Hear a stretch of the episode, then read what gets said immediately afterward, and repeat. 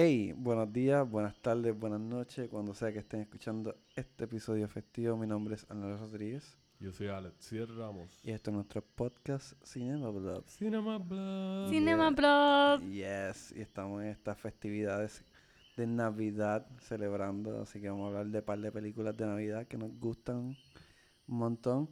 Así que vamos a Cada uno tiene sus picks y hoy de regalito tenemos de invitada especial a una de las personas que nos ha vaqueado desde el principio para poder hacer esto posible. Jojo Cameo. Yes, Salúdanos. say Estoy hi. aquí. Yes.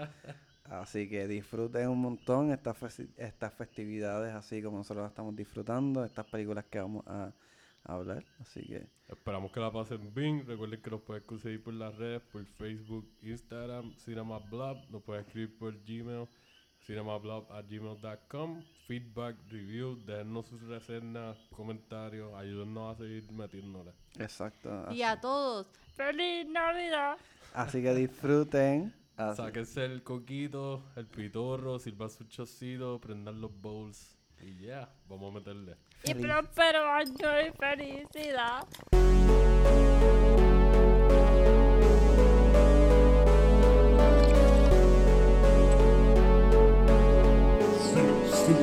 Cinema Blog.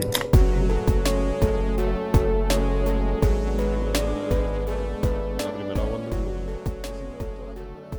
Sí. A mí me gustó un montón. De hecho, me, me sorprendió. Porque estamos hablando de DC, que lleva un tiempo no representando, de cierta manera, en, en películas. Pero esta película en particular, valga la redundancia, está muy buena.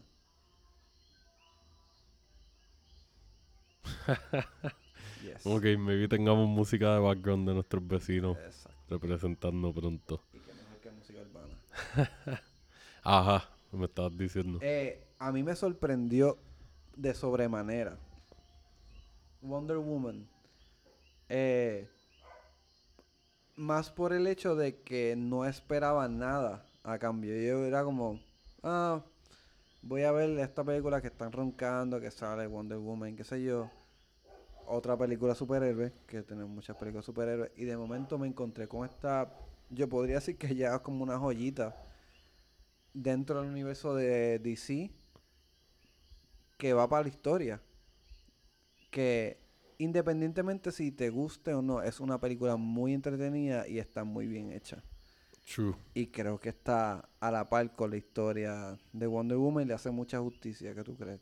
A mí me gustó mucho. Eh, yo no conozco mucho las películas de esta directora. Like, sé que hizo Monster, que eso fue un peliculón. Que es un película. un super dramón y como que eso básicamente creo que ayuda a Charlize Theron a propulsar su carrera a niveles Definitivo. antes no alcanzados por ella. Ujú. Y se ganó un Oscar, ¿verdad? Sí, y esto es un un fun Oscar. fact que, que lo llevo desde hace tiempo gracias a, a Estel, Estel Ujú. Andrade, una amiga mía muy a fuego que trabajó conmigo en el casino y Ok. cinéfila también, super geek del cine, dura en literatura.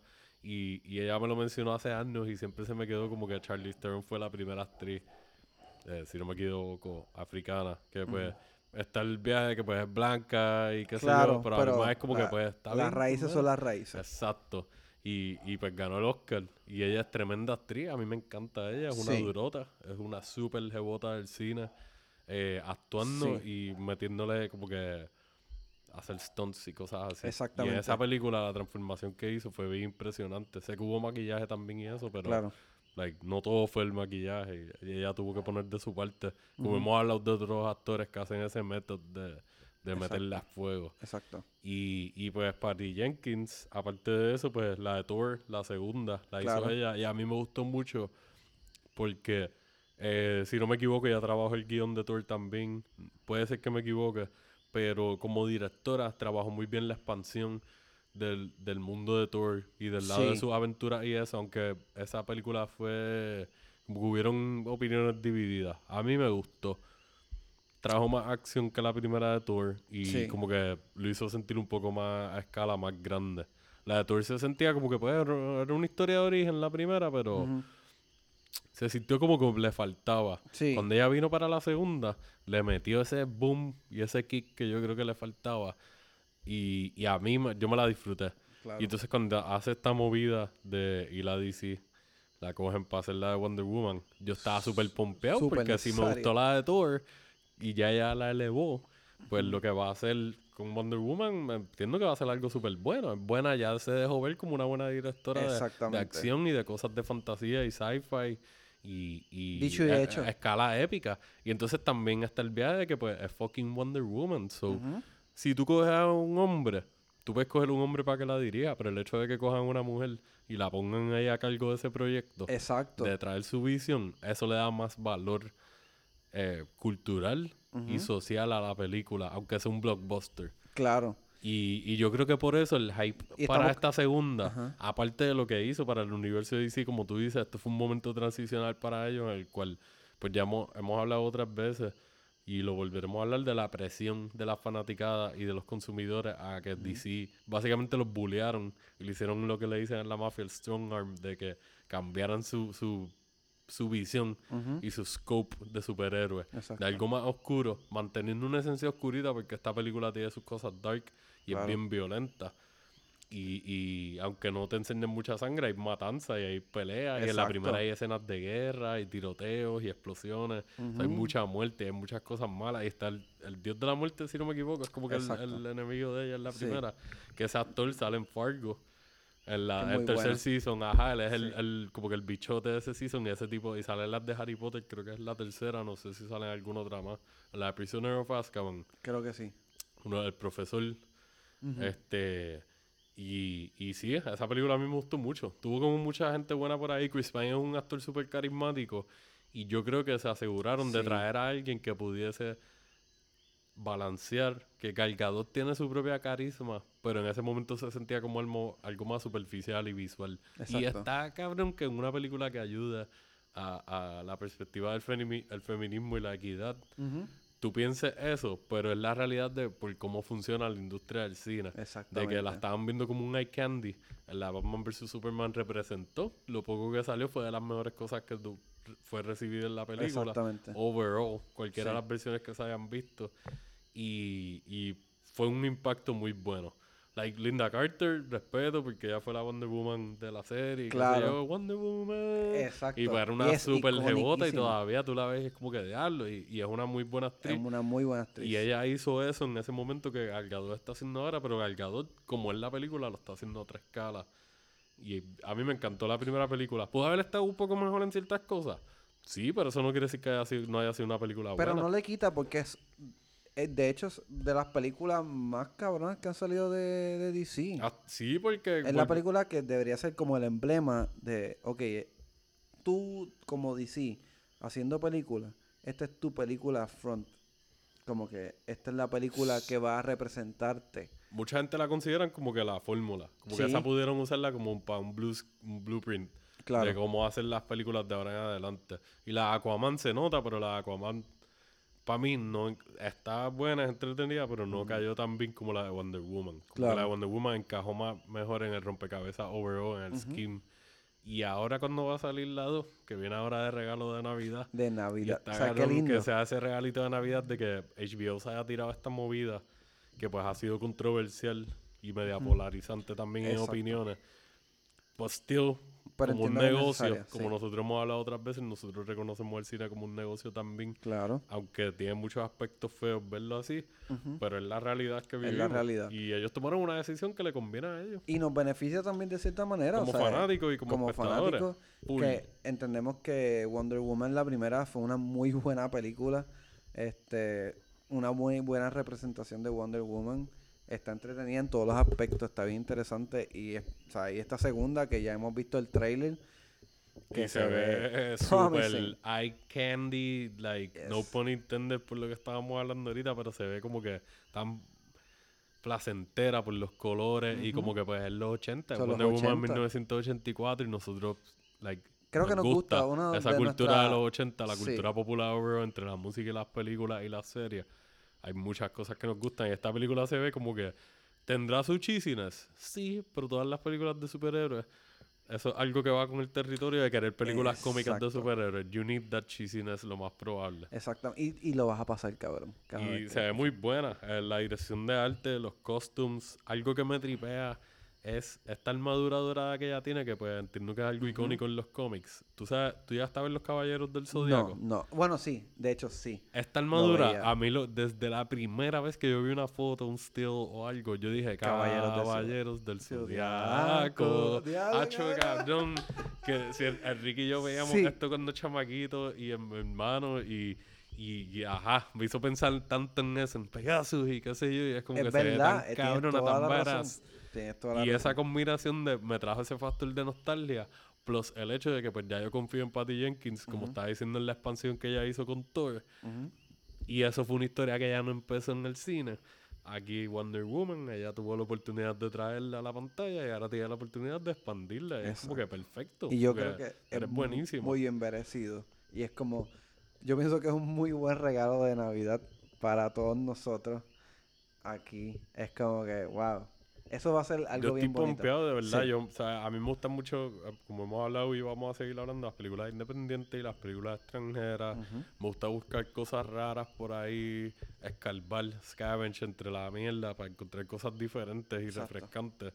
Pero a mí me gustan mucho Blockbuster también. y, Ujú. O sea, yo no puedo negar que yo A no dos. de esa pata porque me gustan las películas de superhéroes. Eh, no soy lector de cómics fiel, pero trato de instruirme por lo menos un poco para saber, tener unas expectativas, pero a mí más no ilusionarme. Y, y sí, yo estoy pompeado. Yo la quiero ver. Y estoy seguro que hay mucha gente que nos escucha y otra gente que no nos escucha que están bien pompeados y bien pompeados Claro, para verla. full. esto es, like, pues este año también la que hemos tenido. Y todos los proyectos que hemos tenido que, pues, sacrificar la experiencia del cine. Claro. Que el próximo episodio tiene que ver con la experiencia del cine del 2020 de nosotros y de nuestro invitado. Esto es un treat bien rico. Exactamente. Sí. Porque es como que es un regalo de Navidad. Que no lo podemos mejor ver en la momento sala, que para pero- cuando tengamos nuestro episodio de Navidad poder hablar un poquito de esto que normalmente no estamos hablando de, de estas películas. Pero Exactamente. esta es una que sí estamos esperando y que... que Que no no tiene sé. que ver con el tema, pero es un regalo hermoso. Exacto, no es una película de Navidad, pero es un regalito. Sí. Y entonces, pues, nada, una inyección de adrenalina para unas Navidades que se sienten bien, como que, eh, bien pesaditas. Sí, no es, light. no es nada como cuando nosotros éramos chiquitos. Era como que... Sí, como que va a haber, va, antes todo estaba más vivo. Exactamente. Y pues estaba esa motivación y ese, y pues este año ha sido tan pesado y también después de Exacto. María, como que eso ha roto los espíritus un poco. Pero lo importante es que es que en nuestras mentes por lo menos sabemos que las navidades anteriores siempre ha sido como que bien spicy. Y, y las películas de Navidad Sí, sí. traen algo que otra, que películas modernas no traen. Ya, Pues, que no sé, yo veo como que esta inyección de acción el día de Navidad va a caer bien. claro, Va a caer súper bien porque va, va a ser las reuniones familiares. O sea, se supone que está el distanciamiento social y Claro. qué sé yo, pero eso va a pasar mucho. Y por lo menos mucha gente, pues, pase lo que pase, van a tener su momento disfrutando en familia o Claro. entre amistades o en parejas, como sea. Exacto. Nosotros estaremos aquí comiendo comida de Navidad lo más probable, ahí tirado al lado del árbol con las gatas, viendo Wonder Woman y viendo un poquito de violencia. Que- Claro. Que, esto ha sido algo que, pues, ya sabemos nosotros que hicimos con muchas películas de, de Navidad que, que tienen violencia. Que Exactamente. es como que no estamos, eh, o sea, no estamos enajenados a estas cosas. Exactamente. Porque like, está el debate eterno de Die Hard, whatever. Exacto. Entonces está lo de las películas de Home Alone y las películas de Home Alone son exageradamente violentas. Exacto. Y yo creo que son una de las, nuestras predilectas para Navidad. Sí, full, full. eh, son, son entretenidas a tutiplén. Y, y también, ¿sabes? Traen como que esta misma, este nivel de agresividad, pero que se ve bien porque es como un niño tratando de sobrevivir Navidad solo. Y para mí eso es espectacular, porque de cierta manera uno se imagina cuando ¿Qué uno- pasaría? Uno, ha tenido sus sus viajes desde Si yo chamaquito. me y, quedo pillado solo, ¿qué yo voy a hacer? Y de momento ver a este chamaco y que- nosotros no vamos a, la verdad es que no vamos a hacer nada. No, estoy seguro hubiésemos que hecho no nada. de Eso ni- lo más probable llorábamos como unos Sí. pendejos y ya la película se acabó. Yo, sí, me van a encontrar por mí llorado bien cabrón y o sea, no, no hay más break, ¿sabes? Pero da, da como que, ah, se siente cabrón que tú le metiste, cabrón. Por eso, eso es lo lindo de Home Alone, cabrón. Está, está espectacular, como que... Sí. Una película de chamaquito que tú dices, I can do some shit. Man, pero Kevin McAllister es un psicópata. Ese chamaquito está al garete. Definitivo. Eso Así que a mí no me extrañaría que Macaulay Culkin en vida real no, no sea así. es muy Después de haber probable hecho esas películas. Es que- muy probable que sea. raro. Un loquito, tú te imaginas con gente encerrada. Es Navidad, ¿dónde está mi regalo? Mami, dime que soy tu hijo favorito. y la gente ahí. ¡ah! Yo creo que es muy probable. es lo que eso. pasa cuando pones un chamaquito a tratar de matar a Joe Pesci. Es Y cierto. Pesci a tratar de matarlo a él. Exacto. Y está cabrón con chamaquito le ganó. Yo siempre pienso en las implicaciones de Home Alone. Mm. Porque pues, uno sabe lo que pasó, pero tú te imaginas las cosas que hubiesen pasado si los malos ganaban. Todas las posibilidades. Cabrón. Trata humana. Es cierto. eh, sexual harassment, dismemberment, tortura, Sí, eh, porque tortura psicológica, estuviesen tan encojonados. secuestro. ah, Luego es como que súper al garete, pero es cómica. Exacto. Súper funny. Es como que pudo haber pasado esto, pero, Pero, no, pasó, chécate. pasó esto otro. Ríete. Disfruta. Feliz Navidad. Pero si le metes Jomalón es, es otra cosa. Siempre la voy a llevar porque es una película que por más que pase el Full. tiempo se siente timeless. Aunque tú sabes que es los 90. Y más cuando ves cómo funciona el aeropuerto. Eso me estaba fijando porque la vimos hace poco de nuevo. Cómo Sí. funciona el aeropuerto. Sí. eh, los logos de las marcas. El logo de Pepsi. Como que hacen product placement. Sí. El logo de Pizza Hut, de Domino's, la compañía que sea que Antes le lleva la pizza. Es como que, eh, diablo, espérate, está, like, sí, eso es lo que la hace ver como una película de los 90, pero a- aparte de eso, la historia es timeless. Sí. Lo único que ahora, pues, están los celulares y, pues, still tienes que, como decimos, eh, suspender la, ¿cómo es? Incredulidad. Incredulidad, sí. Incredulidad, Este, como dice. anyway, suspension of disbelief. O sea, tiene- es un- una película que mientras más estés consciente de eso, pues más te la vas a disfrutar. Y, y, pues, y está cabrón porque Die Hard, pues está el debate siempre de ¿es una película de Sí, Navidad o yo- no una película de Navidad. Yo personalmente Ajá. la puedo aceptar como una película de Navidad. Porque he visto otras películas de Navidad que tienen ese título loosely. Ajá. Pero pues pasa durante Navidad y está en una fiesta de Navidad o whatever, la historia principal, pero a mí más no se siente como una película de Navidad. Maybe por eso es que tiene ese following tan Exacto. cangri. Porque Sí. esa fue otra que la estuvimos viendo hace poco, casualmente al principio de la temporada de Navidad. Y, y me- yo no recordaba, like, esta película yo la... Yo pensaba que esta era cheesy. ¿Me entiendes? Como que tenía esa, esa memoria nublada de, like, estilo Mandela Effect, de que yo la sentía como otro tipo de película y no la veía hace muchos años y cuando la vi ahora es como que me dio el... plap, la pata en la cara que no, cabrón, esta película es seria y tiene su humor por ahí, pero es seria de que son terroristas, like, yeah. Sí. JPKJ, motherfucker.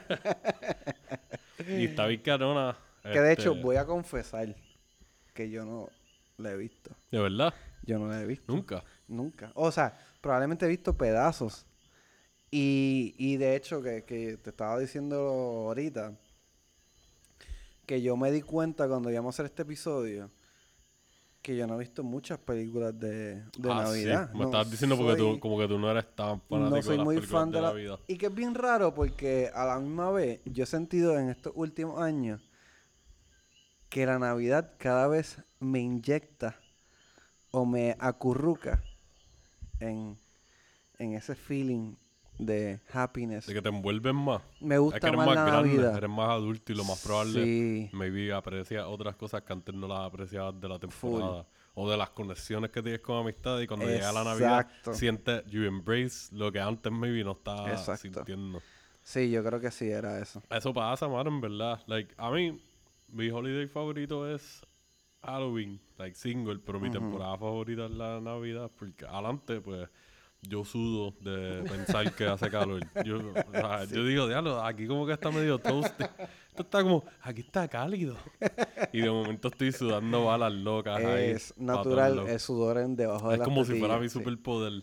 Si yo fuese un X-Men, yo sería con cojones. Shh, lubricar cosas con sudor.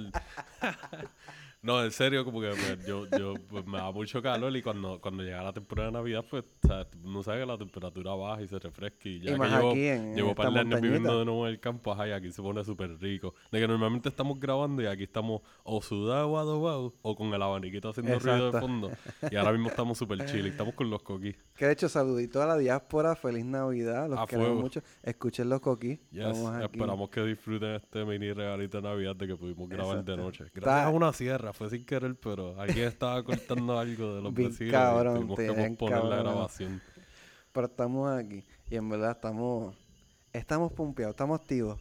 Pues, ajá, la temporada de Navidad para mí es como que mi favorita, porque eso, la felicidad está por ahí. Sí, mano. Todo el mundo O sea, está vacilando. yo veo esto, que tú tienes unos adornos bien bonitos aquí Esto en la cocina. ella, las luces, esos stockings nos los envió mi mamá de allá afuera. Shout out a O sea, mami, gracias. Saludos. No te he conocido, Este, pronto te conoceré. El árbol, este, lo setió Joan. Que, ¿Sabes? o fun fact super trilly de mi parte. eh, nuestra primera Navidad creo que fue hace dos años, celebrándola junto acá arriba. Estábamos Ajá. montando el árbol y yo me, yo me pongo de voluntario a poner las luces porque pues yo montaba el árbol con mami, con mis Ujú. hermanas, cuando estábamos allá arriba en la otra casa y, Mm, y pues era una tradición y a, a mí me gusta. Pero Claro. entonces, ¿qué pasa? Me envuelvo pensando que tenemos más luces de las que tenemos. Y ese año yo me tiré la de comprar el árbol perfecto. Un trompito de estos que está completamente bien proporcionado, super bushy, árbol bien verde. saludable. Loco, el mejor árbol de Navidad que yo había visto hace años. Que había tenido break de comprar porque había visto gente llevando árboles lindos y yo llegaba a coger uno trilly de estos calvitos Full. que estuvo como cuatro días en el lote acostado encima de, de, de dismembered sobras de otros árboles rejects que nadie quiso y, y el árbol está como que así deforme con la forma de todos esos cantos de Como- madera. Sáquenme ya de aquí. Usualmente ese era el que me tocaba a mí. Este año nos tocó uno bien lindo y grandecito. Y yo me envolví tanto con las luces que las puse super tight. Cuando terminé de poner todas las luces, bueno, casi Cabrón. todas, como un 75%, Ajá. estaban básicamente rápidas alrededor del tronco. Cuando yo las conecto y le pongo las otras, que esas las puse peor todavía, pero esparcía, se veía el tronco completo bien iluminado y una porquería ahí por parte del árbol ahí, super, como una constelación deforme de estrellas. Hacho, yo se estuvo riendo tanto y ya tuvo que coger y pues like, unwrap it, volver a desenredarle. Wow, yo me encargo del árbol tranquilo. Y yo, Vete tranquilo. gente. Dale, nene, tú pones los adornos los fáciles. y yo ahí, ok, ok, mami. Pero sí, yo, a a mí me gusta, yo siempre me acuerdo de esta anécdota navideña en casa que estábamos nosotros, estábamos mami, mi hermana y yo. Y pues mami, pues, ella esta persona, un, un ser de luz que alumbra nuestras vidas, este, amén. quiso, amén, quiso pues, no matar el Christmas spirit y compró un árbol. Bien bonito, compró un árbol bien chévere. Y lo puse, estábamos viviendo unos walk-ups y, mano, trepando el árbol, llevando el árbol para el tercer piso donde nosotros vivíamos, la punta se partió. Ah, diablo. Y como que se estilló un poquito, no se veía tan feo. Y nosotros éramos niños, en verdad. Nosotros éramos, no estábamos ayudando a mi madre a poner los adornos. Estábamos haciéndole su vida un infierno mientras ella adornaba el árbol. Y nosotros jodiendo, ¡ah! ¡ah!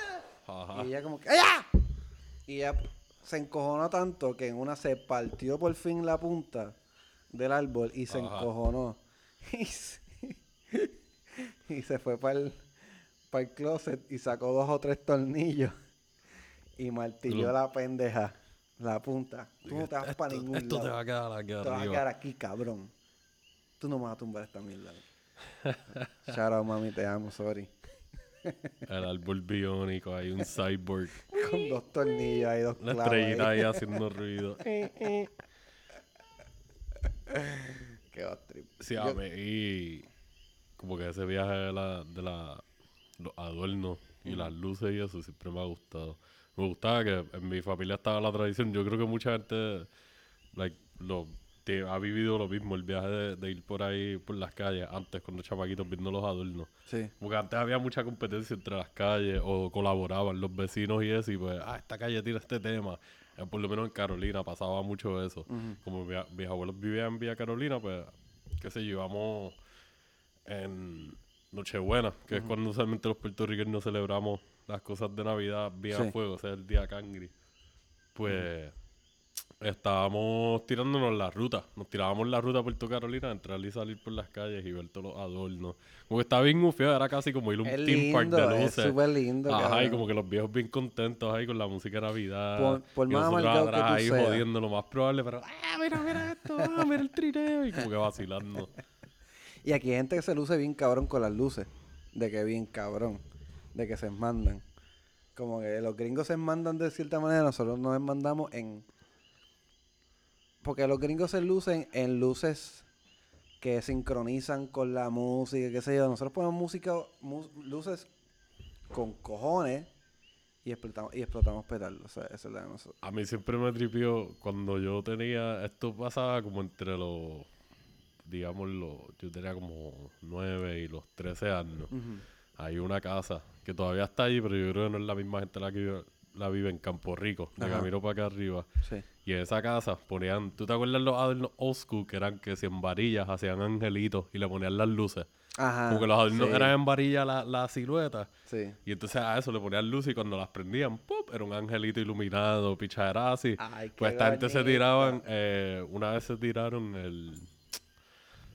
Como si fuera asando un lechón, unos jibaritos y como una, un viaje de con un jibarito con una pava iluminada y todo Ajá. en varilla. Ellos parece que ellos mismos lo trabajaban. Ah, Y se quedaba bien cabrón. Y un año que pusieron al chupacabra.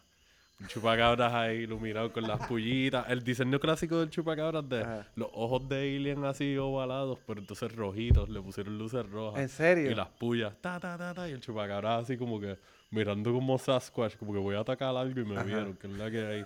Y para mí eso de chamaquito era como que de los adultos más gufiados. Una estupidez, pero me tripeaba pasar por casa y ver eso. Que de hecho, los otros días estaba yogueando por casa, porque soy una persona bien saludable. En verdad que no un carajo. Estaba yogueando por casa y había una casa que tenía un adorno de Elf. De la película. Elf. ¿Sabes? Está. Ok, a fuego. Este. Este cabrón, ¿cómo se llama? Este. Will Ferrell. Will Ferrell. Así como que. ¡Ah! Y yo, ¡Ah, diablo, qué pichadera! Y es como que. Eso es lo cool de la Navidad, mano. Como que todo se adhiere. Como que de diferentes. Hasta esa película que. Que aparentaba ser como una cosa bien cabrona. Y aparentemente lo es. A mí. Yo me la disfruté. No, tiene un following bien grande. Sí, tiene Ah, un yo nunca la he visto completa. Hace un tiempito la empecé a ver y me quedé pegado porque era bien tarde. Pero lo que estaba viendo estaba ufia. Porque me... Exacto. Que como te estaba hablando, como que me parecía corny, pero como tú me dijiste, como que hay muchas películas navideñas que son corny, pero es porque ameritan ser corny, porque estamos en una fe- Ajá, y como que el cheese factor. Sí, hace ahí. falta un poquito de, de miel en, en, en esta, en esta vida y, y Navidad lo trae. Y en verdad, como quiera, me la disfruté. Me disfruté. Will Ferrell, uno de, los comedi- de mis comediantes de películas favoritos. A mí me gustan las la mayoría de las películas del que he Sí, visto. te está irreverencia bien cabrona, él le mete bien cabrón. Sí, el slapstick ese super de- Exacto. Y yo creo que él se, él se lució bien cabrón en Elf. Me pareció que la película la hizo él. Es que fue. Yo no, ah, no la he visto, pero en lo que vi. eh, ah, es una historia, es una fantasía. Porque pues es un mundo en donde existe Santa Claus y los elfos y qué sé yo. Eso ya adelante es fantasía, pero al traerte al mundo real, entre- por decirlo así, entre comillas, pues se siente absurdo. Ujú. So pasa de ser fantasía, aunque tú sabes como espectador que es una fantasía, tú lo estás viendo como algo absurdo en la realidad de esa gente. Y pues tú ves la transición que eventualmente me imagino que habrá un payoff o algo que la fantasía y la realidad de ellos en- interchoquen o Claro. whatever y hay un buen reveal, pues. Y qué sé yo, pues dentro de eso siendo absurdo, pues me gustó. Soy de Chanel, es la jeva que sale ahí, ¿verdad? Sí, que Y- sale en 500 Days of Summer. Creo ya que- Summer y en New Girl. Y en que New esa Girl. serie está bien gufiada. No, me encanta, pero... Y en Yes Man Pero la vi también. en Yes Man y yo me enamoré de ella. Esa Canta- película, a mí me gusta mucho el personaje hermoso, de ella en es, esa es película. bella, ella es bella y, y es bien corky. Es, es un base- Ahí sale Y de pega con ese tipo de películas. Exactamente. Y sale James Caan también, que es un durote, un veterano, el que hace el papá de, Ajá, del chamaco, exactamente. de Buddy. Sí, exactamente. Que tiene un buen elenco. John Favreau creo que fue que estábamos hablando ahorita. No estoy Ajá. seguro si él la dirigió y la escribió, o si maybe él la escribió y alguien más la dirigió porque la ha escrito un par de cositas John Favreau, el de... El de Iron Man y ahora Mandalorian. Y ahora este de Chef Show. Exacto. Y la película de Chef, que también buenísima. Muy buena, muy buena. Me gustaría tocarla un- en otro en otro podcast así de película indie, se puede decir que. O podemos hacer algo de, de De comida cocina. y eso, así, de Oh. pura F&B, para tirarnos algo con alguien más de la industria. Acuérdenos eso, hacer un episodio de, Eso va, eso va. de películas y, pel- y películas y series que tengan que ver con comida. Por eso nos encanta, nosotros somos unos gordos. Y Pues tengo que verla, mano, porque lo que vi, como te dije, me gustó. Pero no... Ese día, pues no la terminé Sí. de ver. me- Sorry a los fanáticos del Elf, porque yo, yo no estoy diciendo que sea una mierda para nada. Sí, es que a ti no te gustó tanto como me vio a otra gente. Exacto, gracias. Aparentemente es muy buena, o sea, y, y maybe no sé, y yo puedo entender por qué es buena. De hecho, que quería recomendar, quería ver este documental, pero me, me jugué viendo el documental de rock en español, que es de Christmas Movie That Made Us, creo que se llama. Sí, que ellos tienen las de Movies That Made Us también y de Ajá, Toys That Made Us. Yo vi esos dos. Y eso, No esa serie ninguno, está súper buena. so, me puedo imaginar que este de Navidad, que creo que hicieron un episodio de Elf y, Y uno de- de, A Nightmare Before Christmas. Exactamente. Este, deben estar muy buenos. Que son si películas icónicas. para ver algo que no sean películas y les gustan esas películas y ya las han visto. Pues. Exactamente. Yo, yo lo quiero ver, porque a ver si me... Porque aparentemente el proceso de hacer Elf fue uno bien curioso y, y como que tiene un par de detallitos que Ok. llaman la atención. so, me gustaría ver ese aspecto. Nice. Me gustaría verlo. Pues yo, eso se puede decir que es como un honorable mention. Ajá. Ese sí, de Elf Definitivo. Yo tengo un honorable mention que pues, es más por el, el factor nostalgia y es eh, How the Grinch Stole Christmas. Ajá. Pero la animada, la OG. No la que salió hace, aunque la que salió de muñequito hace poco la vimos y está súper buena. Me gustó más que la de Jim Carrey. ¿De La versión al live action que hizo Ron Howard, creo que fue el que la dirigió. eh, no es mala, pero a mí no me, no me, no me cautivó. Yo prefiero las dos animadas y me voy más con la OG porque pues eso me recuerda a esos mismos tiempos de ir a, a ver las luces y eso, visitar otras urbanizaciones y como que el espíritu navideño estaba bien activado. Sí. Y pues me da esta nostalgia también bien fuerte de que eso yo lo veía mucho en casa de mi abuela. Porque eso es un especial que por alguna razón siempre estábamos en casa de mi abuela, pasábamos por allá. Y recuerdo varios años haberlo visto allí. Y me recuerda, pues, tú conoces a varias de mis amistades de crianza y qué Sí. sé yo, me recuerda a las navidades con ellos. Las familias de ellos, que son mis familias también. Y esa versión de muñequito es mucho más corta. Si no me equivoco, como que esas adaptaciones que habían viejas que teníamos en VHS eran más Ajá. cortitas. Y por alguna razón se siente para mí como que más, como que tiene todo lo que yo necesito de esa historia. La versión de Jim Carrey no está mal hecha ni nada, pero la siento un poquito muy over the top, maybe. Para mí, para lo que yo esperaría. Jim Carrey. Que le over, all over the top. Pero, pero, sí, para mí es un honorable mention porque pues mucha gente creció con eso también, personas contemporáneas con nosotros y de antes, porque eso es una animación más vieja. Y muchos crecimos leyendo, no sé si tú llegaste a leer libros de Dr. Seuss o algunos de los No, cuentos no de chamaquito. En mi casa los llevamos a tener, como he dicho otras veces, mi vieja lee mucho y pues de chamaquito, aunque no éramos de leer todo el tiempo, ya siempre nos tuvo libros educativos y cositas así más conocidas. Claro. Como de Maurice Sendak o, o eso de Dr. Seuss. Mm. Y nada, siempre que le tenga la oportunidad de verla, la voy a ver. Porque es como que yo no veo tantas cosas animadas. Y esa es de las pocas que siempre la, me gusta. Y a ti te gusta bien cabrón, ¿verdad? Sí, a Joan le gustan las películas animadas. Mucho. ¿Y te gustó esa versión de la anima de...? A mí también me gustó más que la versión Sí. Pero tú dices la nueva. la nueva. ¿Y tú has visto la original, la que yo estoy diciendo? No, nunca la he visto, Ok. he visto cortos. Ok, cantito. Los muñequitos son ahí, se parecen más a, a los muñequitos de, de Lorax. Sí, porque se ve más como el arte de los libros. Pero esta que salió hace par, fue el año pasado o el año antipasado, la que vimos que es como en CGI. Yo creo que fue el año pasado, sí. Atrás. En verdad está súper cool, es bien entretenida. El arte está bien bonito. Y como que le dieron su toquecito. No se ve exactamente como el libro, ni como la versión que a mí me gusta, pero le dieron su propio look. Yo no la he visto. De hecho, tampoco he visto la de Jim Carrey. Esa es la... A la live La action. live action, exacto. No la he visto todavía. Me gustaría verla. Ok. Que eso es lo que te iba a decir, que yo no soy muy fan de las películas de Navidad. Yo me di cuenta que yo era bastante ogro con la Navidad. este, ¿te sorprende? Sí, me sorprendió. Yo te hubiese imaginado con la guitarrita o con un cuadro en una esquina. Tiki, Tinco, tum, tiki. tin, tico, tico, tin. Es que yo vengo a cantarle. Yo vengo desde activo, la tierra. ajá. No, pero en verdad, no me, como que nunca me había, no sé, en particularmente las navidades me parecían cool, pero no el mismo sentido que tiene ahora. Ahora, a mí, tú me puedes regalar un paquete de calzoncillos y no me importa. Y veo, no me tienes que regalar nada, simplemente me, los aprecio y, y no me importa el regalo, me importa como que las festividades, como que estas lucecitas, y esta mierda a mí me gusta bien cabrón. La musiquita. Ah, De hecho, estas navidades, mala que te interrumpa, No, pero tranquilo. pensando en cómo han estado las cosas este año, yo me he sentido bien, como que me he estado tristón bien porque sí. yo soy de decirle felicidad a todo el mundo en las tiendas y eso, y cuando, ah, buenos días, qué sé yo, pan, y tú decirle felicidad a la gente y todo el mundo con las caras caídas, los ojos tristones, o bien serios, serias. Y es como que se nota, estas navidades, like, si las de después de María fueron como que bien pesadas, las de este año están Está peores. un poquito más pesado, sí. Pero overall nosotros nos caracterizamos por... Somos survi- survivors. Survivors, Exacto. yeah. Le metemos cabrón a esta mierda de la vida. Y los Batrices, y en verdad, no faltan las luces. Y claramente no faltan los petardos tampoco. Hay demasiados petardos. Pero... Esto es un PSA, no usen pirotecnia. Piensen en los perritos, en las Exacto. personas mayores, las personas autistas, las personas que tienen condiciones mentales, los veteranos. Piensen en sus tíos y sus primos, sus mamás, quien sea que haya estado en el servicio y cosas así. Ujú.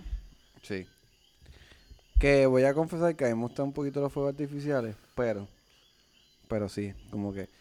Está... está Hay que tener un control. sí, hay que tener un control. Oye, Joan y yo estábamos hablando hace poco de eso, como que el viaje nostálgico de cómo era la pirotecnia cuando nosotros no éramos ignorantes hacia estas cosas que estamos hablando ahora y estábamos vacilando y nos contamos historias de tipos que las pasamos brutal, muchas memorias buenas, pero uno en retrospectiva es como que diablo, fuck, tantos petardos y tan, cuartos de dinamita, baterías, chorre de cosas, cohetitos, de Eso todo. es lo que a mí más me... O sea, dentro de todo... Lo, lo más que me como que es como que los cuartos de dinamita y los cheribones como que... ¿Qué? ¿Qué? ¡Ah, vamos a explotar mierda!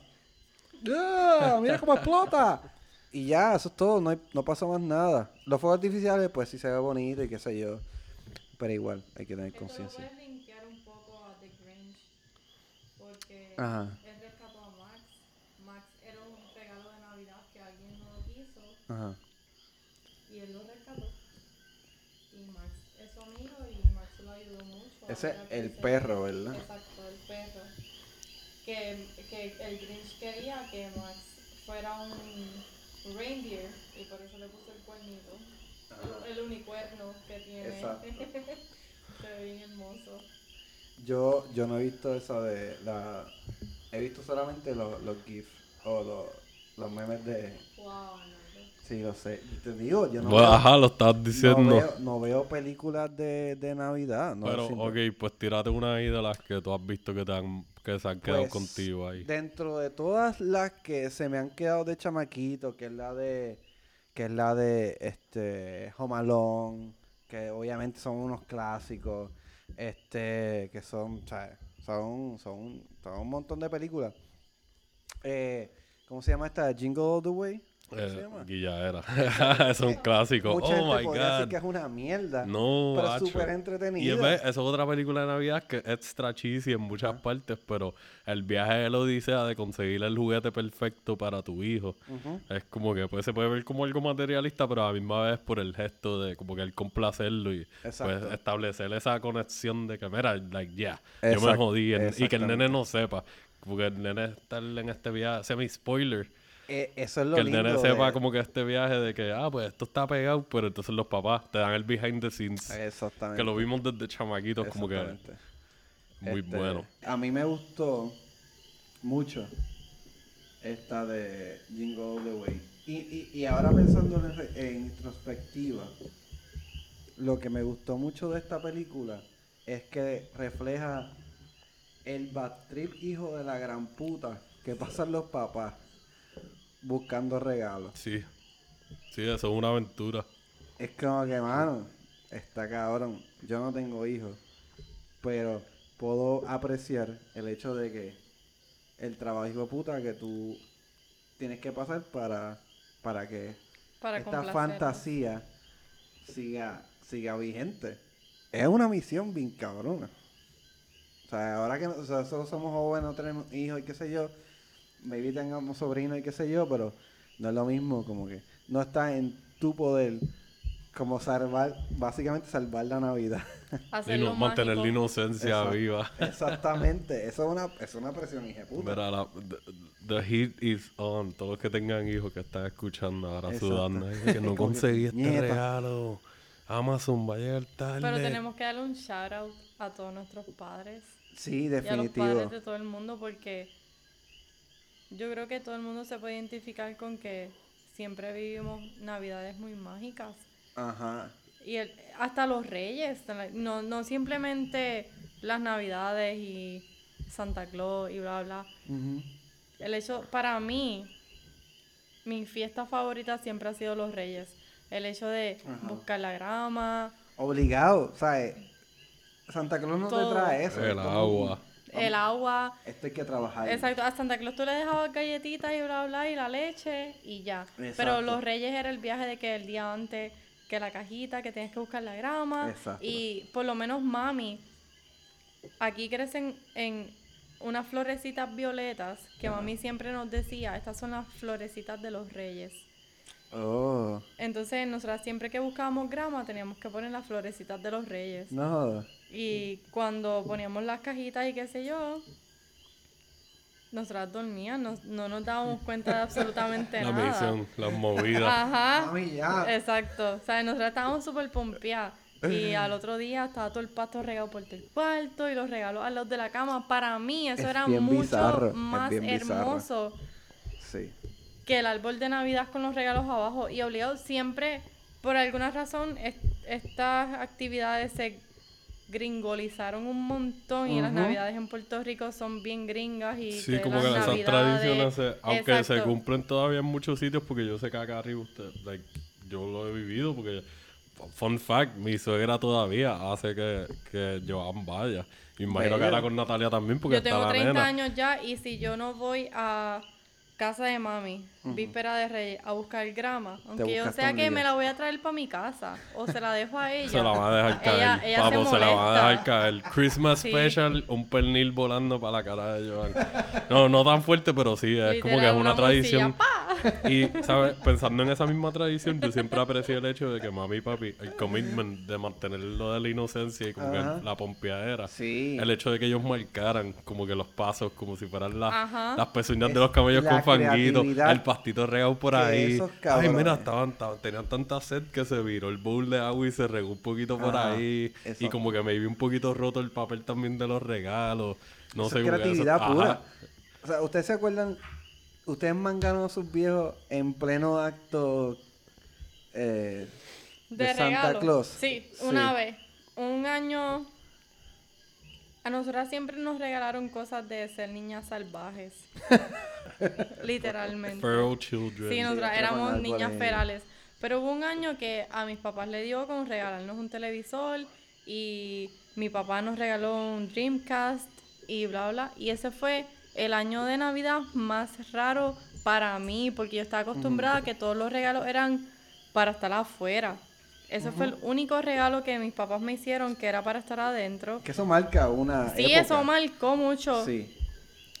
Y nos regalaron un televisor con el stand para ponerlo en la pared. El clásico. Nos regalaron gancho un. DVD, nos regalaron un Dreamcast, nos regalaron un sistema de Bose Sí, de le regalaron un bocina sistema de para ponerlo en el cuarto. Full package.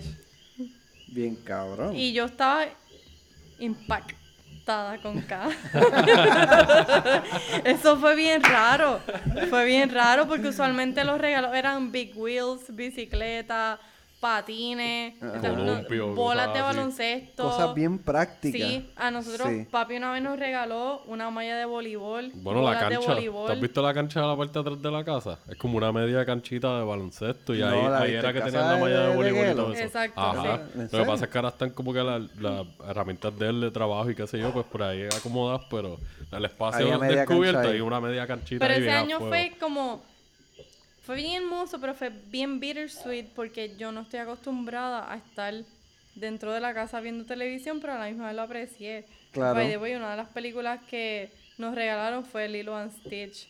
No tiene absolutamente nada que ver de Navidad, Pero pero, es un detalle. Sí, fue como que era... Exacto. yo me la aprendí de memoria. pues, Obligado. la... Esa es una de mis favoritas de, de Disney, by the way. Está bien cabrón. Está bien cabrón.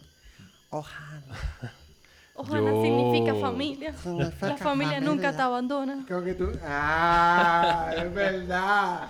Pues yo, a mí me, el- mi throwback, como que la clásica que yo tengo, eh, tiene que ver con eso, con el viaje de los juguetes también. Para mí es como que la versión, la versión, like, si tú te pones a ver Jingle All the Way, esta otra película se siente como la versión de Jingle All the Way desde la perspectiva del niño. Y es Ok. A Christmas Story. Ajá. A Christmas Story, esta película, si no me equivoco, es del 84, puede ser que esté medio off unos años. Eh, fun fact, Bob Clark, si no me equivoco, es el director y él es uno de los responsables en parte por el nacimiento del slasher de horror. Ah, porque él también bonito. ajá, dirigió otra película de Navidad que se llama Black Christmas, que es un slasher de horror canadiense. Y como que eso fue lo que lo puso en el mapa antes de hacer esta otra, que es una película familiar. Ya. Y pues el viaje es de este chamaquito, Ralphie, que la película es como en los 40 o en los 50. So, visualmente la presentación a mí me recuerda, me hacía ver a las historias de mi viejo viviendo en Nueva York. Ok. Y cómo él creció, los viajes de la nieve, y mami también contándome de la- los, los layers de ropa. Claro. Que hay una escena bien icónica que tiene que ver con ese viaje de tener muchos layers de ropa súper Que eso graciosa. es bien curioso, entre paréntesis, bien corto. Ajá. Es que, que es una vivencia bien particular tuya y que muchas familias puertorriqueñas se pueden identificar. Sí, de la por- diáspora de la old school diáspora allá en New. York. En mi familia nunca eso ha pasado. O bueno, hay gente que se ha ido, qué sé yo, pero que no son tan allegados a mí Ok. que me puedan contar esa historia tan en particular como contigo. Pues, Eh, y nada, como que pues el setting para mí es bien, eh, uno que yo aunque no lo haya vivido me siento bien, tengo una conexión bien fuerte, por eso eh, las historias de mis viejos. claro. Y pues el viaje del chamaquito que era él, o sea, él básicamente quiere un rifle, que es como una versión del llanero solitario, pero dentro de la película. Ok. Se tiran un rifle de pump, como de, de BB gun, de pellets. Ajá. Que tú sabes que eso puede sacar los ojos y qué sé yo. Y eso es parte de lo dice de él, de que todos los adultos durante la película, todas sus figuras más arriba le están diciendo, como que, mira, te vas a sacar un ojo, qué sé yo.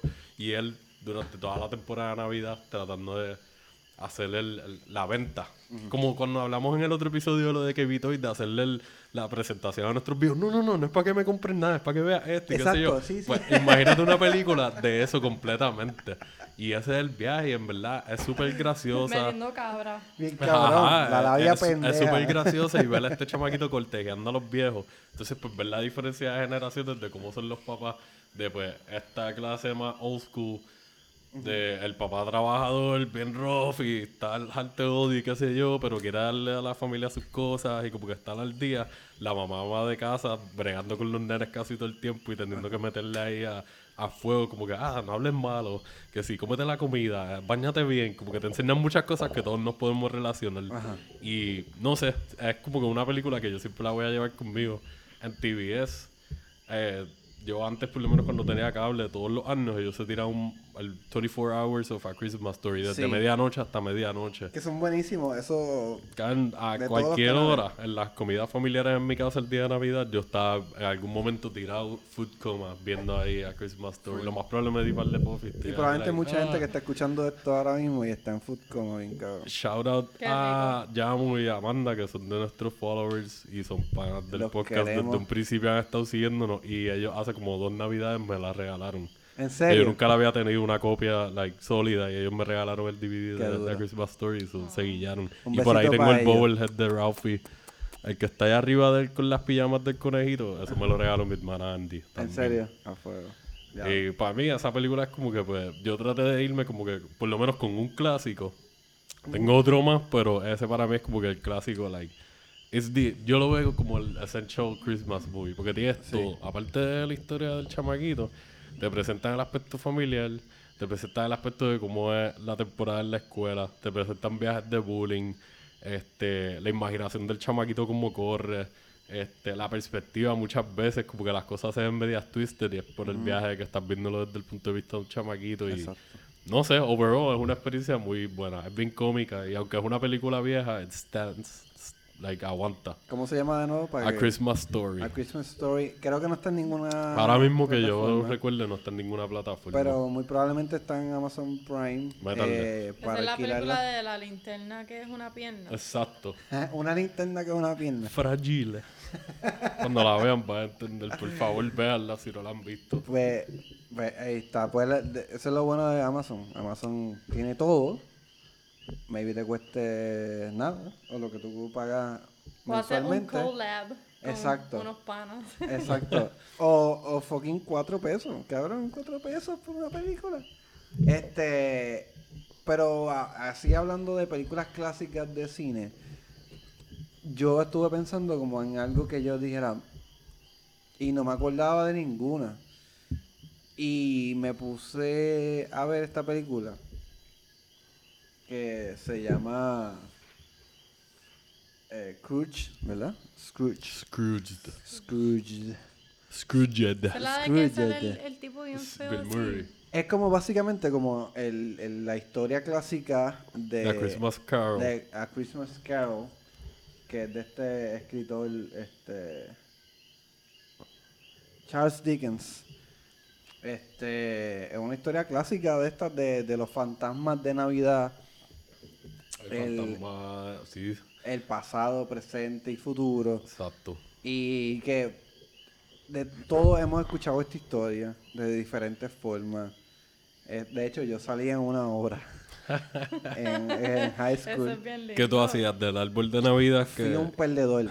Este, salí de, de un campesino y tuve una línea. Oye, no digas que los campesinos son No, no, los campesinos no son perdedores. El perdedor fui yo porque tuve solamente una línea. Y obligado la cagaste. Sí, fue como que dijeron, tiene esta línea, vas a decir, vamos a celebrar. Y yo, allá eso es la- a lo último, yo creo que esa fue la última oración de la serie. Te toca y yo, "Eh, va- vamos a celebrar. Y como que, ah, qué incómodo. Qué- Tuve toda la fucking hora para pensar cómo decirlo.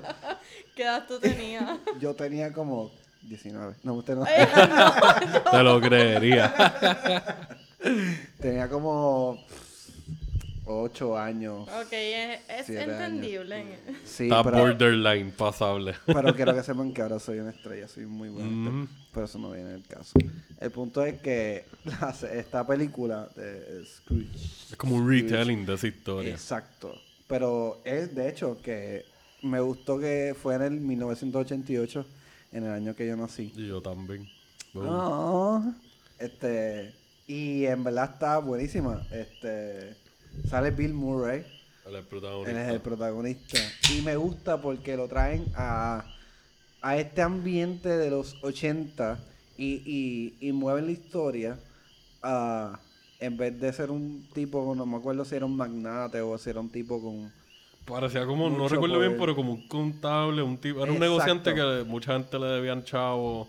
Creo que maybe tenía Exacto. propiedades o algo y le debían mucho que dinero. tiene muchas razones por qué él está ama- amargado en la vida. Y, y en este caso es un productor Es un productor de televisión. de ¿verdad? televisión de los 80, que vamos a hablar de la televisión de los 80, que es que está booming y no hay reglas como que, ah, Sí, todavía se están seteando todos los parámetros y hasta dónde es que pueden llegar en muchas exactamente. cosas. Y este era este tipo que no tenía ningún tipo de parámetro y odiaba la, Navidad- la Navidad y qué sé yo, y era como tipo bastante asqueante, un tipo, un, un fucking asshole y era como que, bueno, como era básicamente el personaje de la historia original, pero traído a, a los años 80 y, y, a, y a la atmósfera. Y me pareció bastante interesante el hecho de que estuviesen hablando de este productor que, que viene haciendo el, del- de la persona que viene a visitar los fantasmas, Pero a la misma vez, en la televisión, ellos están recreando la escena de, de Christmas Carol. Exacto, como que están montando una producción en vivo, algo así, estilo musical. Hablando de esto, esto se parece un poco a Elf, volviendo a Elf, Ajá, el papá de Buddy. exacto. Él Exactamente. estaba súper Que no me extrañaría que eso haya sido como un, un como que, pop, un easter egg ahí de que, ah, esta película a nosotros nos gustaba, so buscamos una forma de, de tirar eso ahí. Pero igual, quien se pompea con que tu hijo llegue vestido de un elfo a tu trabajo? Nadie. y echándole siropa al fucking espagueti. es Y a mí, a mí. Yo quiero comerme eso. En serio. No, chulo, eso Yo, suena... yo siempre he soñado con comerme lo que Buddy se come cuando él hace el eh, bowl de espagueti con el maple syrup y los M&M y los mezcla con la mano Qué y se los come a sí mismo. Yo siempre he querido Ah, probar eso. Tengo dos palabras para ti, diarrea explosiva. Full. Eso puede salir muy Puedo bien. vivir con eso. Sí, es como que Es a one-time deal. I'll si es diarrea al otro día, que se joda. Porque es como que en el momento la O pasé. diarrea o vomito. Una de las dos. O las dos. Es más, puede pasar las dos simultáneamente. Yo decir, this is the best time of my life. Porque probé esta mierda y sabe cabrona. No lo vuelvo a hacer. Te puedes tirar la tripleta, que es estornudar, cagar y vomitar. La combi vez. completa. La combi ahí de que... ah. A mí me ha pasado. Es Creo posible. que tomo- todos hemos estado en eso. Sí. Yo he llegado borracho, empiezo a orinar y me dan ganas de estornudar. Estornudo mientras orino, orino la vacineta y me tiro un pedo. Eso es como hasta donde más yo he llegado. Y yo, yo considero eso como una comi completa. Eh, no sé, algo me dice que eso no es verdad. No, te lo juro, esto, esto es súper real. Yo se lo creo Arnaldo. Tú lo sabes. No vamos a entrar en detalle. Pues a mí me gustó mucho esa adaptación, esa película. Yo la veía mucho de chamaquito también para Navidades. En, yo creo que era en el 11, en Tele 11 o en, o en- o en el 4. Shout out de nuevo, Hacho. fucking Tele 11, mano. Gracias, Gracias gracias. por nuestra vida, nuestra Pues niñez. recuerdo haberla visto varias navidades y como que siempre me gustó cómo enseñaban a los a los fantasmas, el fantasma de la Navidad pasada, presente y futura y, y no sé, como que fue, fue una, una versión refrescante de una historia bien vieja, como tú dices, bien conocida ya. Y hace poco, otro Frank, out, compañero de trabajo y también nos escucha, Frankie. me estaba recomendando una versión que salió, creo que fue de Feds o algo así o de BBC, hace como, creo que fueron las navidades pasadas. Si no me equivoco, sale Guy Pearce como Scrooge y se veía bien intensa, se veía como que bien, bien dark shit. Pero esta, mano, Bill Murray, o sea, ya le había hecho muchas películas de comedia, estaba curado de espanto y trabajar un temita así de Navidad estuvo bien cool. Yo creo que yo nunca he visto una película de Bill Murray que no me guste. ¿Que no te gusta? Es que, es que el tipo es. No, ¿sabes? De hecho, es un tipo que se le conoce por no hacer. Se le conoce mayormente por Garfield. En usted no estoy jodiendo. Él la odia. De hecho, él la odia. este, él se le conoce como una persona que usualmente, sacando Garfield de, de la ecuación, como una persona que sabe coger sus proyectos bastante bien. De hecho, es bastante difícil conseguirlo. Para... Pero es que ahora ya está también un poquito más echado para atrás. Sí, full. ¿En serio es difícil conseguirlo? Sí, Él de se hecho, ve bien super laid back. él es super laid back, pero le ha dicho como que Lo más probable está no viviendo estoy- su mejor vida ahora mismo. a mí el que me llame es porque consiguió mi número, porque posiblemente yo pueda salir en su proyecto. Y él le va a dejar saber si sí o si no. Eso es todo. Él no... Y yo creo que eso es el sueño de cualquier actor. Y la, bueno, y claramente Bill Murray se lo merece porque tiene un calibre hijo de puta. Es muy buen actor, comediante, tiene muy polifacético.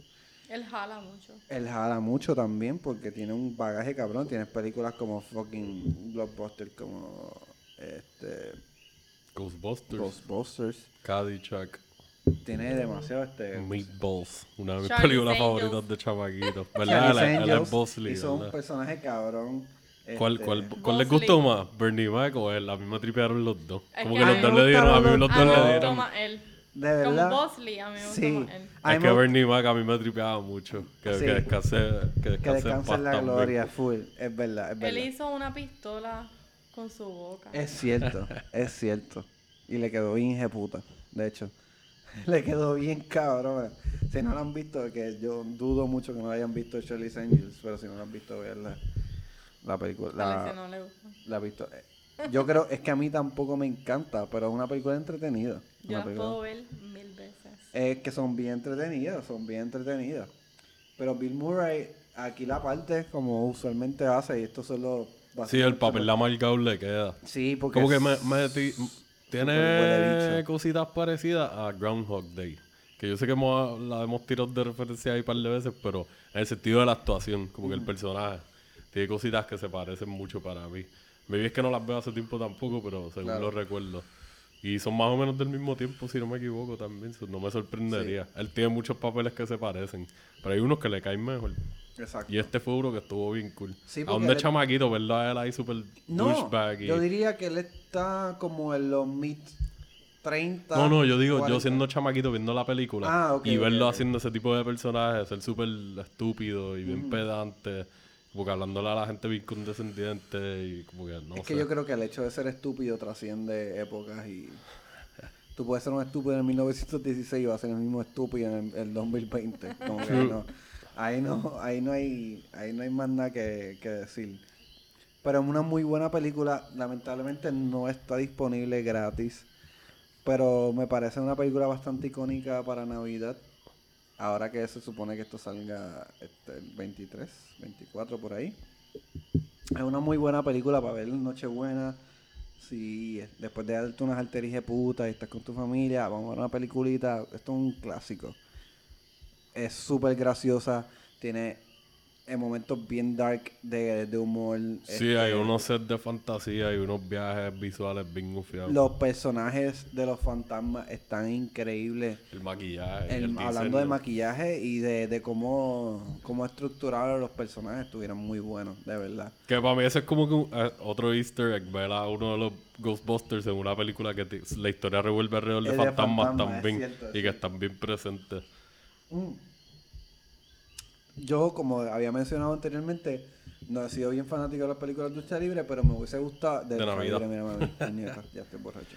Este, de Navidad. Y esto es una muy buena película de Navidad. Una, es un clásico y es súper divertido. Y tiene un buen mensaje también. Exacto. Tiene sí. un mensaje positivo muy bueno. Y, y hasta se puede, se puede entender que hasta contemporáneo, a, a diferencia de que obviamente la historia original tiene un mensaje universal que es no ser un huele bicho.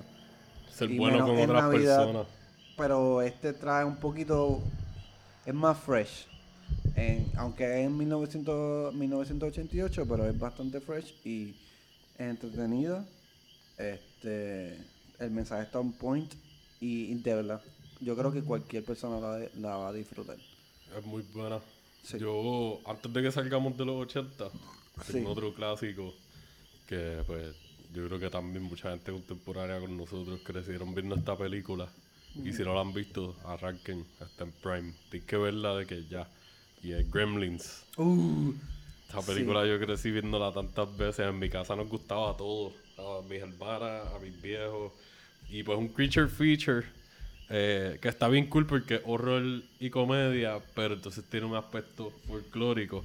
Porque los gremlins, eh, según tengo entendido leyendo por ahí, vienen de, de estas leyendas y estos rumores que se regaban durante, creo que era mayormente la Segunda Guerra Mundial, en las fuerzas aéreas de, de UK, ajá.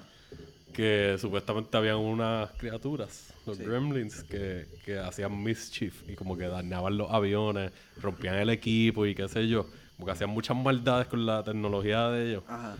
Y pues en Twilight Zone se tiraron un episodio en la serie clásica que tiene que ver con eso, super creepy. Después en la película que hicieron de Twilight Zone se tiraron una versión actualizada de eso. Y después hicieron la película de Gremlins, que no tiene que ver nada con eso, simplemente que están usando los Gremlins. Ok. El diseño de las criaturas nada más es como que todavía casi like, 40 años después tú lo ves y tú dices como que estos muñequitos están bien cabrones. Y esto fue una película que es de, de las que salieron en los 80 y salieron muchos clones después, muchos Sí. rip-offs, Sí. muchas versiones Great Value, Marca Selecto Bien o, o Food Club o qué sé yo. y pues la primera hay dos. Pues la primera por lo menos trata sobre este señor que es un vendedor él es un inventor. Y pues él hace sus propios inventos y los patentiza y trata de venderlos para, pues, para sacarle dinero. Entonces él está buscando hacer una venta y a la misma vez hacer un comprar el regalo de, de Navidad de su hijo en Chinatown, Ok. allá en New York. Y entonces él llega a este shop, un chamaquito se lo lleva y le dice, ah, mi abuelo, todo lo que él tiene en el shop tú lo puedes comprar. Y una de las cosas que hay es el Mogwai, que viene siendo un gremlin Ajá. tipo termina llevándose el gremlin y, y pues nada, le dan unas reglas que él tiene que seguir para que el gremlin siga siendo un ser bien cute y bien chiquitito y bien goofy, una mascota como Es un conejito casi. Y pues haciendo una película al fin, las reglas se rompen y empieza un revolú con los gremlins y, y se forma una aventura super dark que ya hemos hablado de esto en otros episodios, de que las matanzas están súper al carete. De que tú y yo la estábamos viendo hace un tiempito, mi amor. Yo creo que tú y yo la, la empezamos a ver y maybe nos quedamos pegados también como nos pasa De muchas los veces. Gremlins. La de los gremlins. La vimos completa. ¿La vimos ¿La completa? Ok, Sí, pues a que fuego. ¿Te bien gustó? adorable. Ajá, Gizmo. Hasta que los moja. Se joda, se ve bien. Este. ¿Por pues. qué los mojaste? La cagaste, pendejo. Ajá, te metiste tú en ese peo. Te lo Sí, dijeron. tenías que tener cuidado, te dieron las reglas. Pero son muy Pues. adorables. ah, Pero gracias que la cagaste, la pasamos La cabrón. otra vez estábamos hablando de eso, de que esta película era bien violenta para ser una película PG, PG-13 o PG, lo que sea. Y estaba leyendo hace poco que Steve Spielberg creo que fue productor. Es Joe. Dante, el que hizo la de Piranha, la original, Ajá. la Small Soldiers de los muñequitos de Oh, esa. Sí, Él hizo esa esa. Es el mismo director y creo que él la escribió ¿De también. verdad? Él hizo la de Howling, de los hombres lobos. Como que este tipo ha hecho muchas películas Hace bien sentido que Small Soldiers sea Sí, mismo definitivamente. Sí. Él maneja y, esto por lo... y pues Steven Spielberg era de los productores y él básicamente ahí como que ellos ayudaron a que el, el sistema de rating de las películas en los Estados Unidos eh, creara el PG-13. No fue exactamente por ellos, pero ellos fueron una de las películas esa y creo que la de Indiana Jones que salió un poquito antes o después recibieron mucha atención porque decían, y tú que eres, o sea, yo es fanática de las películas de Indiana Jones, tú sabes que ahí matan con cojones y hay Sí. eh, cosas Es bien violencia, son hermosas. bien Sí, violentas. en verdad también Y pues eh, Steven Spielberg les dijo, cuando estaban criticando la película de los Gremlins y criticaron la de Indiana Jones, como que él básicamente les mandó a decir como que, mira, like, maybe ustedes deberían rethink el sistema de rating y a reestructurarlo. Y entonces después salió otra película que se llama Red Dawn, que también tiene mucha violencia y muerte de, de chamaquitos y qué sé yo. Y aunque no tiene sangre, es gráfica porque tiene que ver con la guerra. Y de- esa fue la primera película PG-13 que salió oficialmente. Pero esta de Gremlins y Indiana Jones fueron como que dos de las películas que fueron haciendo ese push para que empezara ese rating nuevo. Que ahora un montón de películas, Y o sea, qué bueno. muchas películas Sí. PG-13 salen. Sí, eso fue una buena movida. Sí, porque es como todo, mano. Tú no puedes clausurar nada. Como que tú tienes que moldearte a, a lo que está pasando. Porque la gente lo está buscando, ¿sabes? Tuvo muy buen response de, de Gremlins. Oye, esa película, y fue un budget Jones. bastante modesto, y hicieron los números. Yo creo que fueron como 4 millones, y la película hizo como 20 y pico millones o algo así, si no me equivoco. So, hicieron los números. Sacaron una secuela, la secuela a mí me gustaba mucho cuando chamaquito, pero la secuela se siente más como una parodia casi, o una sátira de la primera, porque le metieron más humor, lato cojón, y como es que... como Hot Fuzz eh, meet Gremlins. Más que- o menos, es que la escala es más grande y no tiene nada que ver con Navidad. Por eso a mí me gusta la primera. La primera tiene el ambiente de Navidad, es durante Navidad, la historia principal es alrededor de un regalo de Navidad y todo el descojón que se forma es alrededor de eso y pues es una buena película que es de los 80, pero también han pasado muchos años y todavía tú la puedes ver y te la puedes disfrutar súper chilling. Y que está cabrón porque es una película que, que es de las favoritas de Navidad y es una de las favoritas de horror. También. Es como una película que la sacó del parque en, en dos ámbitos y eso es bien difícil. Es como que es una joyita para dos épocas en particular de como nosotros nos manejamos como sociedad y, y, y el hecho de que la partas en las dos es como que, mano, esto, tú, tú eres un fucking genio. El Joe Dante le está aprobado. Él ha Sí. dirigido muchas cosas. Él, lo- él no reciente no ha hecho cosas tan bien fiadas así como que, que estén marcando, pero él sigue, ha estado activo hasta hace poco. Exacto. Pues haciendo un fast forward, bien fast forward, eh, yo cuando estamos pensando en este tema, me topé con esta película que ya yo la he visto miles de veces Y me di cuenta, tío, fuck, es verdad, es de, de Navidad. Aunque el tema principal no es Navidad, pero pasa en Navidad. Y hay mucho de la Navidad alrededor de- la eh, Navidad. durante la historia. Die Hard. Y no, no. Esa la quería traer, pero como no. Ah, que antes de que tú vinieras y te sentaras, habla- hablamos un poquito por encima y de es eso. fucking. Yo, probablemente tú la has visto. Just Friends. Ah, De- Ryan Ah, y sí, obligado. a mí me. Eso, yo Esa creo que película es bien linda. es bella y es súper cómica. Y no solamente eso. eh, tiene el A mí tema me encanta el de- romanticismo de estas fucking películas. Exacto, es como que es medio. Se puede decir que es real, medio fake. A la misma vez eso puede pasar, eso puede pasar full. Oye, que no te haya pasado a ti no significa que no te Es verdad, yo soy un fucking ogro. pero eh, eh, pero eh, es bien bonita y a la misma vez graciosa con cojones. Tacho, que es, Es- estúpidamente graciosa, Yo creo que super Ryan silly. Reynolds es gracioso en todo lo que haga, En por más serio todo. que sea. Es como es como tratar de ver a Sunshine Logroño en algo serio, es como que Yo veo a Sunshine Logroño y me da diarrea. wow, babe. Jesus. anyway, volviendo a la Navidad. Perdón. No, muy bien. Hay que, hay que expresarse. Eso es verdad. Este, pero en verdad es una muy buena película. Es bien graciosa. Este, es irreverente con cojones. El tema de la Navidad está superficialmente tratada. Simplemente que se trata. eh, es un tema en particular sobre una persona, pues, que que era un bobolón gordito, que pues que no tenía Víctima de bullying. víctima de bullying, pero pues era una persona inteligente y qué sé yo, pero su mejor amiga era eso, su mejor amiga, y él quería que fuera otra cosa. Y cuando lo rechazaron, ese no fue el caso de ustedes dos, eh, wink face, este, él se frustró bien cabrón porque lo rechazaron y lo bullearon, es como que... Y se puso bien heavy. ¡Ah, se van para el carajo todos! Yo me voy a poner bien cabrón. Y que se joda. Y, y, y efectivamente se puso súper jevo. Todo el mundo sabe cómo es Ryan Reynolds. Hello. Es un... Se veía bien fucking gracioso con el fat suit y el maquillaje de Ese gordito. Es como que se ve fake, como estilo Naughty Professor o algo así. Pero yo estoy seguro que ellos pensaron eso Oh, mismo. Ellos de como que, este es como Naughty oh Professor, pero tú eres blanquito y te ves más bobolón y con el pelito rizo ahí. bien Y además eres Ryan Reynolds. Y con Ajá, lo- y él lo hacía más cómico y todavía. con lo- ¿Cómo se llama esto? Lo- la retención esta. ¿cómo Ah, el retainer, el retenedor, la ajá. Oye, no sean shallow. Oye, no, es que es gracioso. Es que se veía gracioso la forma. hicieron un combo. Hicieron un combo visual bien Exacto, exactamente. Y, y, y, ¿sabes? Trae un ensemble cabrón de comedia. Este, eh, además de Ryan Reynolds. eh, trae a Amy, Amy Smart, que hace de Amy. Ella es hermosa. Que ella estaba viendo, que haciendo como el, el- el research, Esa es la de, la de Road Trip. me estuvo bien curioso que los personajes principales de esta película, todos fueron estrellas en películas de los 90. En Teen Movies que nosotros crecimos Exacto, en viendo. Teen Movies, como Ryan Reynolds, este, esta Amy, es, es Amy Smart, creo que, o Amy, whatever. Ella sale en Road Trip.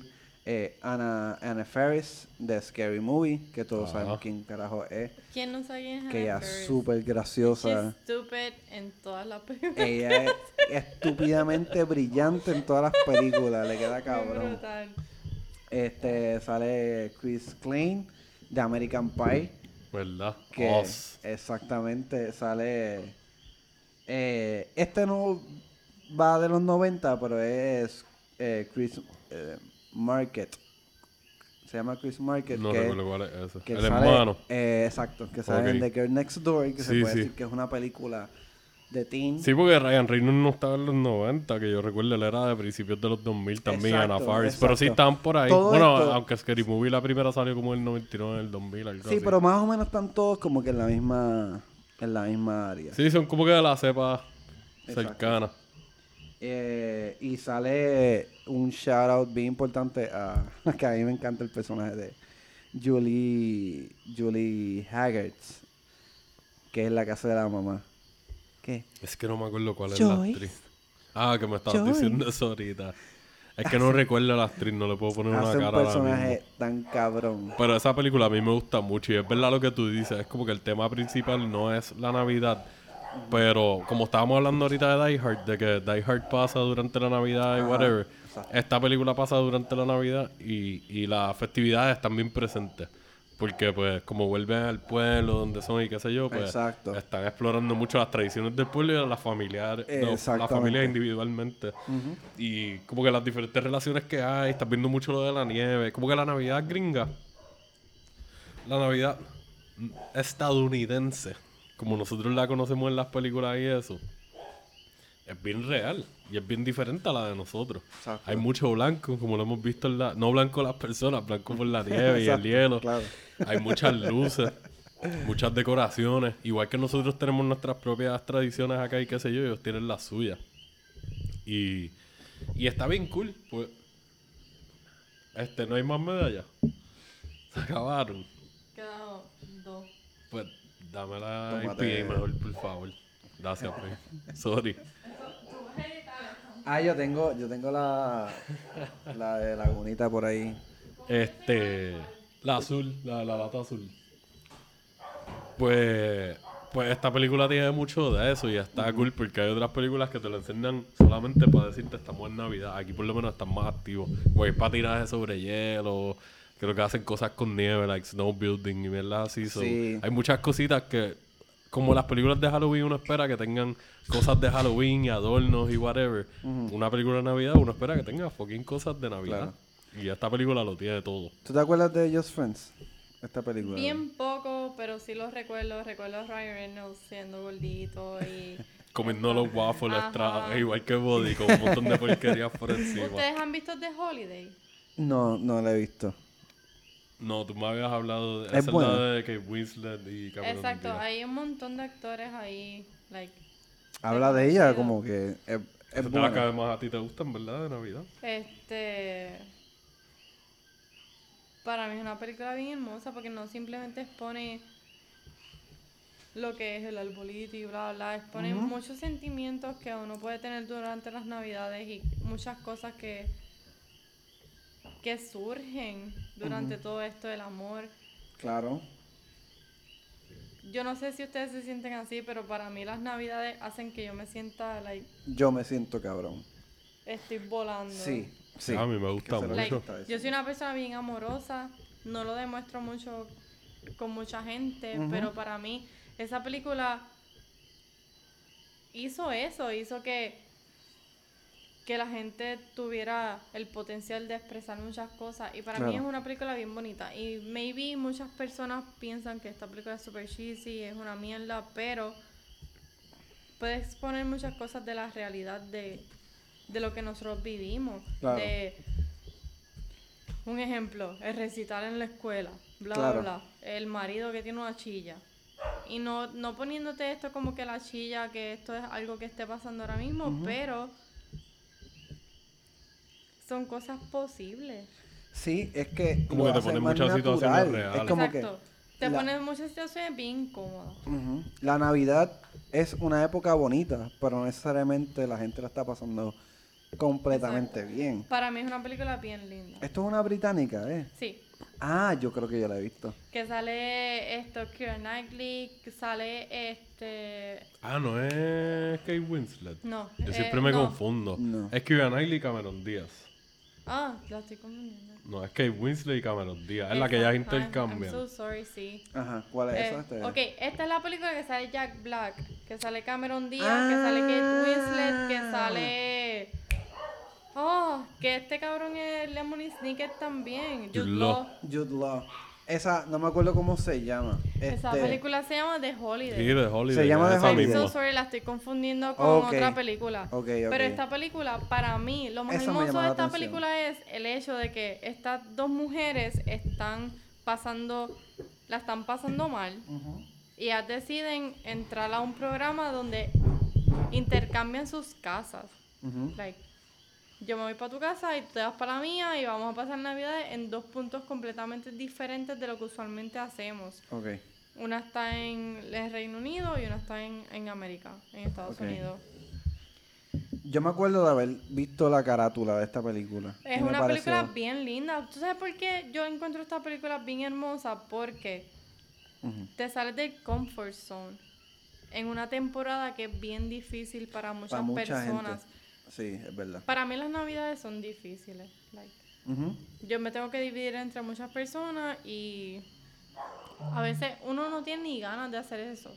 Claro, Pero estas dos personas deciden dividir sus vidas a un país completamente distinto, alquilan sus casas claro. y conocen gente que está bien cabrona. Like, Ujú. en esta película Cameron Díaz, eh, ella se dedica a hacer cortos de películas en la película. Ok. Interesante.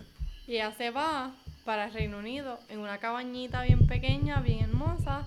Es una comunidad como que bien Exacto, pequeña, es una ¿verdad? comunidad bien pequeña de que es súper remota, es como si estuvieras aquí ahora mismo. tú solo, literalmente tú solo sobreviviendo un invierno bien brutal Ujú. versus este Kate Winslet está en América para donde ella está, yo no recuerdo dónde es, pero no está nevando ni nada, pero sigue siendo Navidad. Claro. Y las dos conocen sus mundos por allá y se conocen ellas mismas y en un punto crean hasta una familia. Claro. Y para mí esa película es bien linda. ¿Cómo se llama de nuevo este? The Holiday. The Holiday.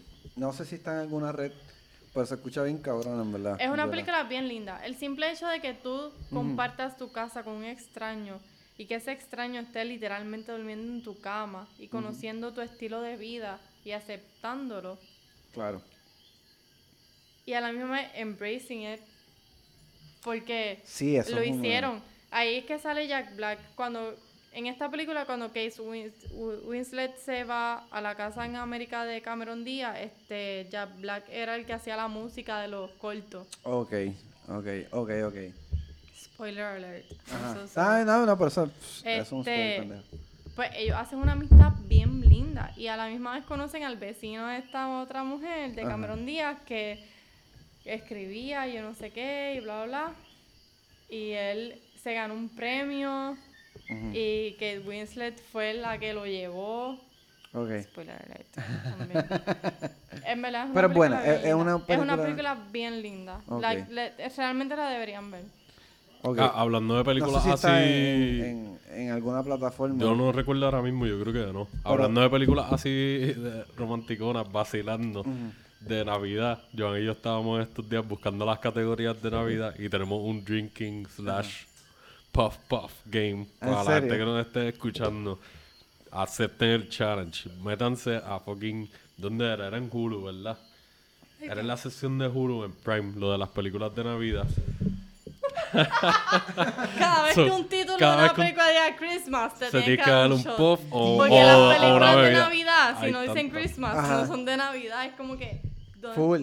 No, no, no. Está. Ajá. ¿dónde Este. está la creatividad? Es como que. Y eso es un, un juego para estar borracho. Man, sí, full, la van a pasar cabrón. de que no estamos ni exagerando. Busquen en todas las plataformas y en, en- como en dos diferentes se van a cruzar ¿Y ya ustedes como una sesión de holiday de que ta ta ta ta Y ya ta, ustedes ta. jugaron. No, eh, estábamos riéndonos. Ese día como- nos estamos riendo. cada vez que aparecía, oh, no, otra Si van a más, jugar esto, me, me llaman. Nos avisan cuáles son los resultados. Mira, borracho. nosotros contamos y yo te puedo decir que como cuatro de los títulos no decían Christmas. En serio. Y vimos más de 20 películas.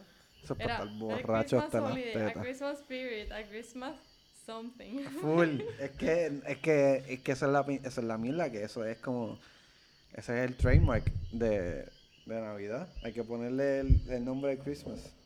Esa es la que hay. Esa es la que hay. Hablando de Pues- Christmas, ¿qué piensas de The Nightmare Before Christmas? ¿Es una película de Navidad o de Yo, honestamente, y voy a, no sé si lo he dicho anteriormente, pero voy a confesar que yo no la he visto. No me mires así, John. No me mires así. No la he visto, no la he visto. No, yo no soy muy fan de Tim Burton, nunca lo he sido. Está bien, pero. Este, sí, no estoy diciendo que no la veo porque es una basura ni nada por el estilo. Yo pienso que aparentemente es de las películas más icónicas, sorry, una de las películas más icónicas de Estados Unidos de, de Navidad. Pero no, no me he dado el break de verdad. No me caiga con chinche, a que no me, bueno, es que No, me el culo. Pero ve, esa es la que hay. No la he visto todavía. Muy buena. Es de las películas animadas de Navidad que en verdad dura. Y está cool porque pues está el mí es debate. una película de Halloween. Para mí es una película de Navidad. Eso es, una, eso es bien Es interesante. una porque película de Navidad. una- porque eh, es una persona, básicamente es sobre... Un esqueleto. Es que yo la veo como una película de Navidad porque estamos hablando de alguien que está tratando de embrace el espíritu navideño.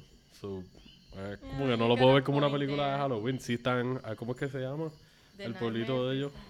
No, no, el, pueblo, el pueblo de ellos. Halloween Town. Halloween Town, es verdad, ok. Pues ellos están en Halloween Town, pero pues te están tratando de traer el mundo de Navidad. Y él está tratando de embrace that y exponerlo a la gente de su lado. So, aunque tiene el aspecto de horror y de Halloween ahí bien fuerte, y pues sí, todos son como monsters y boogeymen y cosas así. Yo sigo pensando como una película de Navidad. Si Die Hard es una película de Navidad, Nightmare Before Christmas es una película de Navidad. Es que Die Hard pasó en Navidad. Está bien, pero Nightmare Before Christmas, eventualmente, y mayormente la historia se mueve hacia la Navidad. So, Ok, pues Nightmare Before Christmas puede ser una película de todas las etapas porque sale Easter Bunny. no, pero tú estás yéndote como que más específico de que, pues, ok, porque salen unas cositas. Yo estoy diciendo sobre la historia overall, la Navidad la domina. Está en un mundo que no es de Navidad, pero la Me Navidad hecho mueve la cambiar mi historia. perspectiva con esa película. I mean, I don't know, así que yo la veo. Yo sé que salen cosas de que otras etapas, razón. pero, pero lo otro que salen de las etapas es como que Hay, pizca. hay un documental que salió que está, que ya hablamos de este documental eh, que se llama ¿cómo era? The Christmas Movie That Made Us. Ajá, es que está en Netflix. Exacto. Y, y, y hablan de, o sea, tienen dos películas, Elf que ya la mencionamos Y Nightmare Before la, exacto. Y la ponen como pues como una película de Navidad emblemática estadounidense. So, yo no la he visto todavía, en verdad no voy a hablar mierda de ella porque Es que lo más hermoso de esta película no es solamente la película, es cómo lo hicieron. Esta película Es tomó El arte, hacho, el muchos arte de esta años película en está hacerla. Like, esto por no fue una película que se hizo en un año, dos años. Esto fue una historia. Yo no recuerdo cuál es el nombre del director. Yo sé que Tim Burton estuvo en el arte. Él no es el director de esta película. Ok, eso yo no sé. Mucha gente piensa que él es el director, pero no. Yo el pensaba director de, esta- de- o sea, la de- historia es de él, ¿verdad? La historia es de, de La Tim historia de Tim Burton, pero el director de la película es el director de. Burton, de James Coraline. Y James no, Ajá. Perdón, no no es de de él. Coraline, de. Corpse Bride. Sí, sí, mal no recuerdo. Puedo estar equivocada en estos momentos, pero tengo entendido que el director es el, el mismo de Corpse Bride. Yo pensaba que era el de eh, James and the Giant Peach. Y pensaba que Course Bride era de Tim Burton. No, James and the Giant Peach es de Tim Burton. No, yo creo que es al revés. Anyway, el punto es que mucha gente piensa que Nightmare Before Christmas, el director es Tim Burton. Y pues eh, yo lo entiendo porque tiene el look, tiene el feeling. Parece una película de Tim Burton. Y se nota la influencia de él, pero en realidad él no es el director. No, él es el creador. El director es Henry Selick. Ese mismo, Henry Selick. El, eh, uno de los escritores es Tim Burton, el creador de la historia como tal. Exacto. Y no es el único, hay este Michael McDowell. Pero el brain en esto fue Tim Burton. Y es, es una película emblemática porque es una película que es stop motion, que es una es de las cosas que yo entiendo más difíciles de hacer es hacer un proyecto stop motion. No solamente eso, es stop motion musical, de horror y holiday. Tú tienes par de layers ahí de diferentes géneros y subgéneros. Que hay mucha gente que debe entender lo que es stop motion, pero para los que no sepan, eh, es como básicamente tú coger tus muñequitos de ¿ves? tus muñequitos y, y moverlos y tomarles fotos A cada movimiento. Cada movimiento que haga. Y lo pegas después. y vas haciendo exactamente una película. Pues la como- animación. exacto. Y eso es sub, como tú lo escuchas. Y lo que estaba Es diciendo. Joan, lo que está Es diciendo Joan, que eso tomó mucho tiempo hacerlo, like, estar Exactamente. Y, de hecho creo que es de los primeros stop motions en esti- o sea, que, que lo logran, como que logran hacer algo bien grande. Y que es una película muy famosa. Exacto, y, y gracias a esas películas, a esa película se puede decir que han salido otras. Eh, Wes Anderson ha hecho películas maravillosas en stop motion. Que ya lo hemos hablado en otros episodios. Exactamente, así Isle of the Dogs y Fantastic Mr. Fox. Exactamente. Coraline, dura. So, yo no la he visto, pero yo, aunque hay un boom bien cabrón, que eso es lo importante de esta película, que a nivel pop explotó, pero a nivel de cine también es una película importante. Como que gracias a esto han salido otras, otros proyectos. Como una película que logró muchas cosas. Sobre el hecho de que yo no la he visto y probablemente me guste, probablemente no, no, o sea, probablemente me guste, ¿verdad? No le La quito vas un- a ver. Sí, ya, yo la voy a ver. Pues yo, Y estoy seguro que voy a llorar, porque yo lloro por todo. volviendo a la actualidad, uno casi como 30 años o 20 y pico, que esta película yo la vi con Joan las navidades pasadas y qué bueno que la vimos porque yo no pensaba que a ella le iba a gustar tanto y aparentemente le gustó más de lo que yo esperaba y es The Night Before, que era que tú estabas viendo el trailer ahorita. Sí. Esa película está súper fucking graciosa. La historia está súper buena. Eh, yo siento una conexión con esta película porque, like, pues, yo no recuerdo si yo lo llegué a mencionar al detalle en otro de los episodios. Pues, mi viejo, pues, él falleció cuando yo era bien chamaquito. Claro. Y él falleció para las navidades. Y pues, eso como que creó esta nube y esta atmósfera un poquito más heavy durante un par de tiempo en lo que nosotros, pues, cada cual bregaba con el luto y eso. Ajá. Y pues yo me identifiqué con esta película porque el tema, la historia principal es, sale Joseph Gordon-Levitt, Anthony Mackie y Seth Rogen. Y ellos son tres amigos. Joseph Gordon-Levitt perdió a sus viejos cuando más chamaquitos y ellos crearon esta tradición de, de ese momento en adelante siempre celebrar las navidades juntos.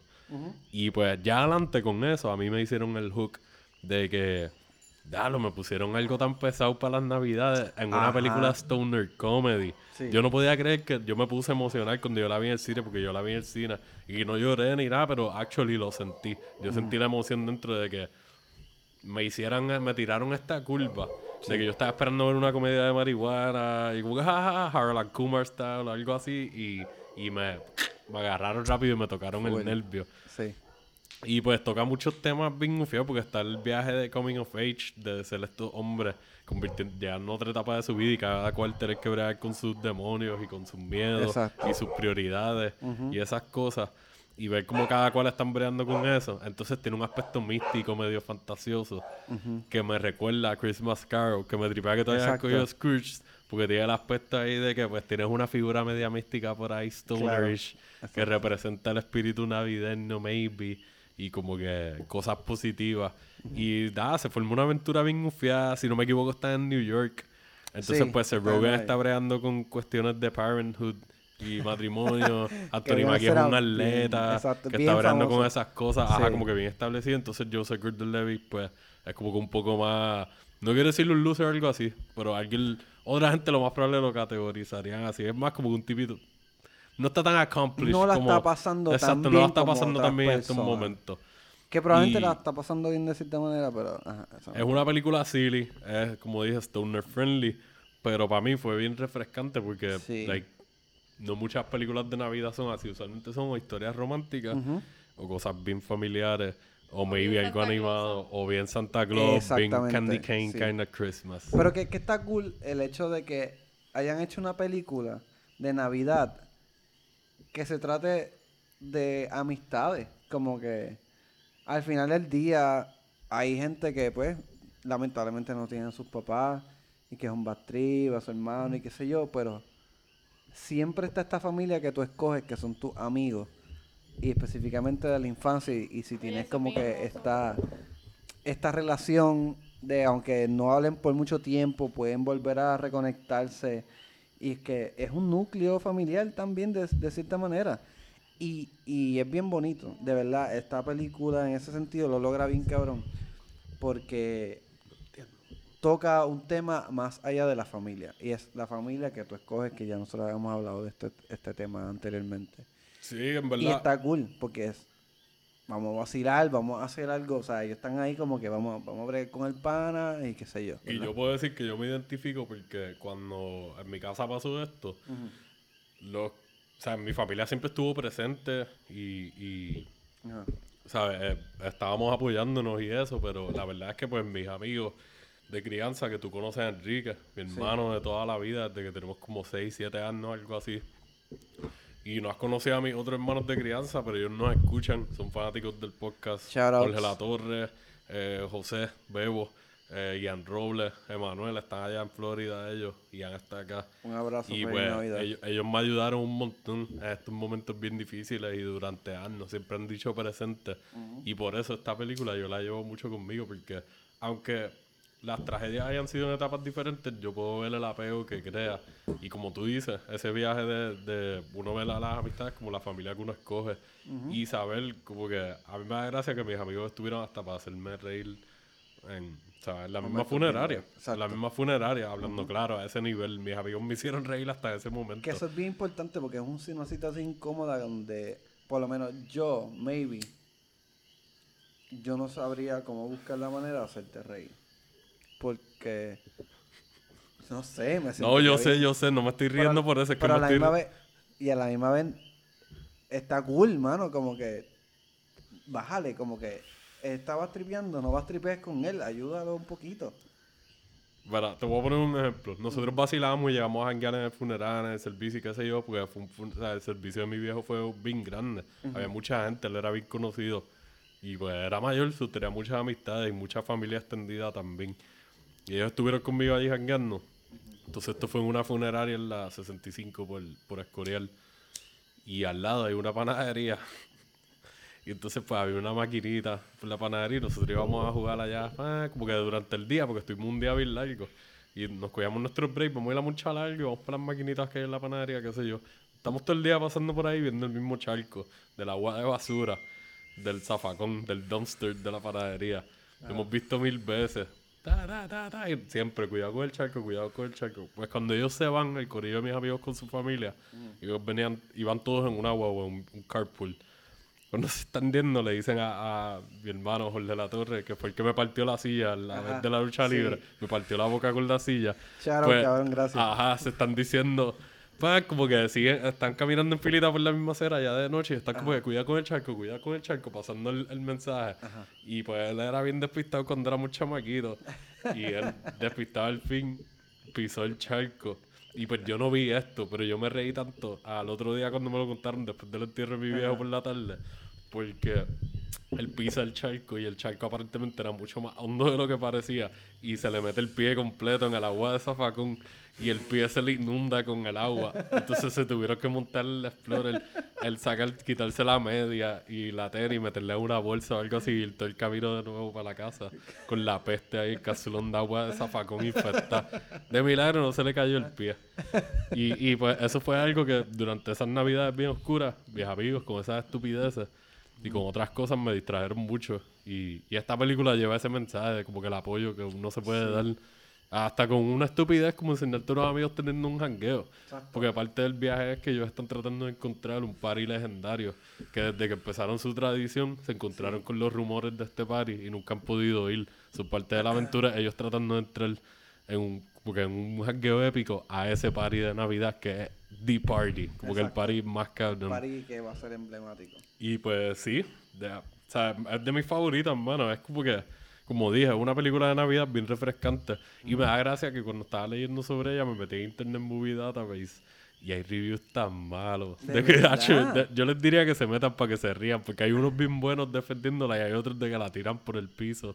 Y pues, es como que yo lo cojo como, a mí me gustó. Es como nosotros hemos hablado, es como que Para los gustos los colores. Para los gustos los colores. Y para mí esa película es bien importante. Yo la vi en el. No, hay- no es que sea súper importante como tú, para ti.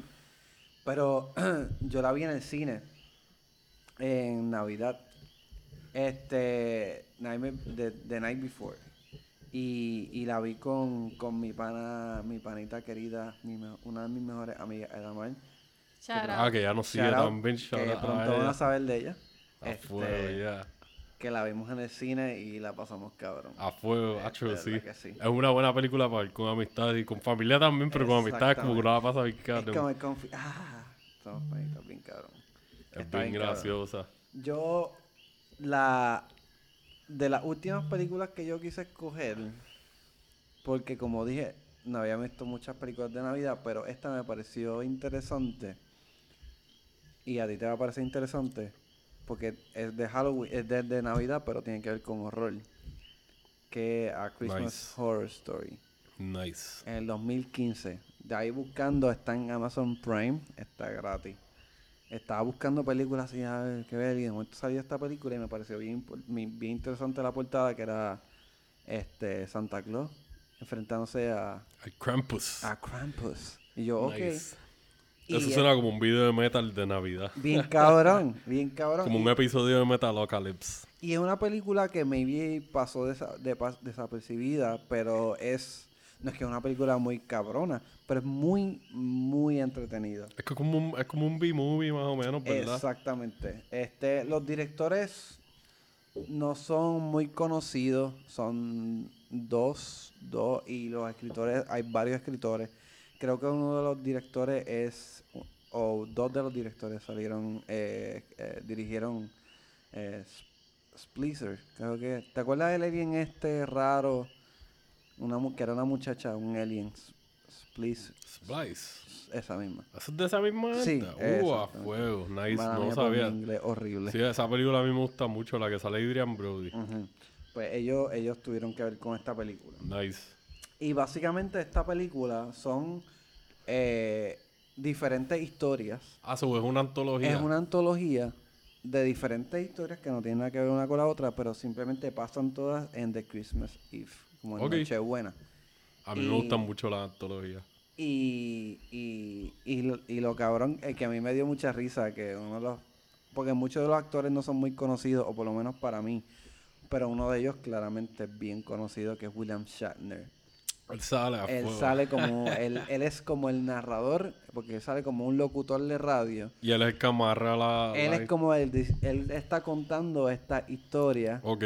que son diferentes historias.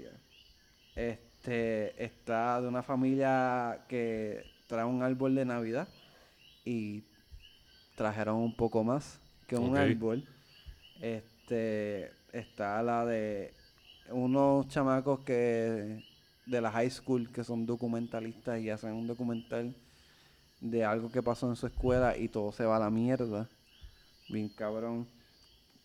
Está el, el, el- hay la que, que yo creo que es la más importante que es Santa Claus enfrentándose a, a un ente más allá de lo que pues, de la vida misma que es Krampus pero hay otras cositas Ok. y está súper interesante, como que tú podrías escuchar, como tú podrías entender que es una película B-movie así como que, pero es muy entretenida. Eh, las escenas de, de horror y de slasher están ahí, son, están ahí presentes y están bien hechas. Nice. Las escenas de peleas también están muy buenas. y son, es bien cómica, es bien cómica. Ok. O sea, eh, el personaje de, de William Shatner le trae un... Esta... Sí, este am- Comic Relief. Sí, exactamente, pero a la misma vez, mientras se van desarrollando las diferentes historias, tú te ríes y, y te parece interesante porque el guion está, está bien hecho. Es como que no es una cosa bien cabrona, pero es bien interesante. Ok. Y de verdad, es una muy buena película. O sea, si, si a ti te interesa como que el tema de horror y qué sé yo, como, como Alexiel, que le encanta el horror, a mí me, me gusta, no tanto como Alexiel, pero es una película muy interesante para ver. Si quieres ver como que algo ven como que con sangre y qué sé yo. Y en diferente. Navidad, y diferente. Está una muy buena porque son diferentes historias. No es como que te vas a atar a una en particular. Está buena para tú sentarte con una cervecita, prender Ajá. alguito y, y vacilar como en, en, en Nochebuena. De verdad. Nice. Es súper recomendada. Está en Amazon Prime. Está gratis. Este es del 2015. Así que bien recomendada, de verdad. Está a muy buena. La, le voy a dar el break entonces en estos días. Porque hace tiempo que no veo una película así de horror de Navidad. Mm. Like, algo nuevo que yo no haya visto que me guste. Pues yo. Babe, ¿tú tienes alguna otra película ahí que quieras como que tirar al. al- Bueno, a la hace mezcla? poco vimos la de Harold Kumar, like... La de 3D la- Christmas. verdad, Ah, yo no la había visto, en verdad nos reímos tanto y nos las vacilamos tanto. Yo lloré con esa esa película. ¿Tú Ah, sabes por qué yo, yo lloré con esa película? Porque a pesar de que la película es super silly, también es un viaje de stoners y toda Claro. esta mierda, pero el simple hecho de que reunieron a dos amistades de muchos años. Ok, yo creo que muchas personas han visto Harold Kumar Go to White Castle o lo que sea. Y la de Guantanamo Bay, ajá, la Ajá, otra. Son Esas dos clásicos. películas es como que son super silly y bla bla, pero yo creo que ahora mismo durante COVID times, tú pensar en tú tener una reunión así con tus amistades o lo que sea, like cualquier situación que te haya puesto en, en la que te haya alejado de una persona que es bien importante para ti. Y que fue Santa Claus el que hizo esto. Le llevó un fucking Philly o algo, que fue un Philly, ¿verdad? Un En motito, un motito. Un motito y prendieron el fucking palo de Navidad Eso es súper lindo. de machete en fuego. Para mí eso fue bien hermoso. ¿Por qué? Porque ahí tú ves cuán importantes son estas relaciones. Y es una película bien estúpida. Es bien linda. Ajá. Pero toda la situación es bien estúpida. Es como que yo le dije en un punto a Alexiel que esta película me está dando mucha ansiedad. Así como que tú la has visto. like, No, no, no, la he No, visto, no la he tienes que verla, acho, tienes en que verdad, verla. de- esta película, nosotros viniendo de padres hispanos también sabemos cuán importante para nuestros papás, por lo menos en mi familia, cuán importante es poner el árbol de Navidad y cuán perfecto tiene que estar y, y las luces tienen que estar parejas y los adornos y bla bla, que si los cojines. Ajá. Yo pude ver eso, pero a la misma vez ellos dos llevan mucho tiempo sin verse y, y para mí fue una película bien linda. Además de que fue una comedia, fue una comedia y yo estaba en una comedia llorando. Literalmente. Alex, él pensaba que a mí no me iba a gustar esta película. Yo le dije, dale, ponla. Sí, porque The Night Before, yo pensé bien a Joan le va a gustar porque ya hemos visto otras películas bajo esta línea y le va a decir. Pero la de Harlan Kummer ya habíamos hablado de las otras dos y nunca había visto el entusiasmo ahí tan. So, yo dije como que, mira, vamos a ver esta película de Navidad. Está, by the way, está en HBO Max ahora mismo. No, pero está Si acá. la quieren ver. Y cuando la vimos, en verdad, le gustó de que me cogió de sorpresa. ¿Tú sabes Y es verdad, tiene un mensaje mí- bien lindo también. Para mí es bien lindo porque nuestras amistades son nuestra familia.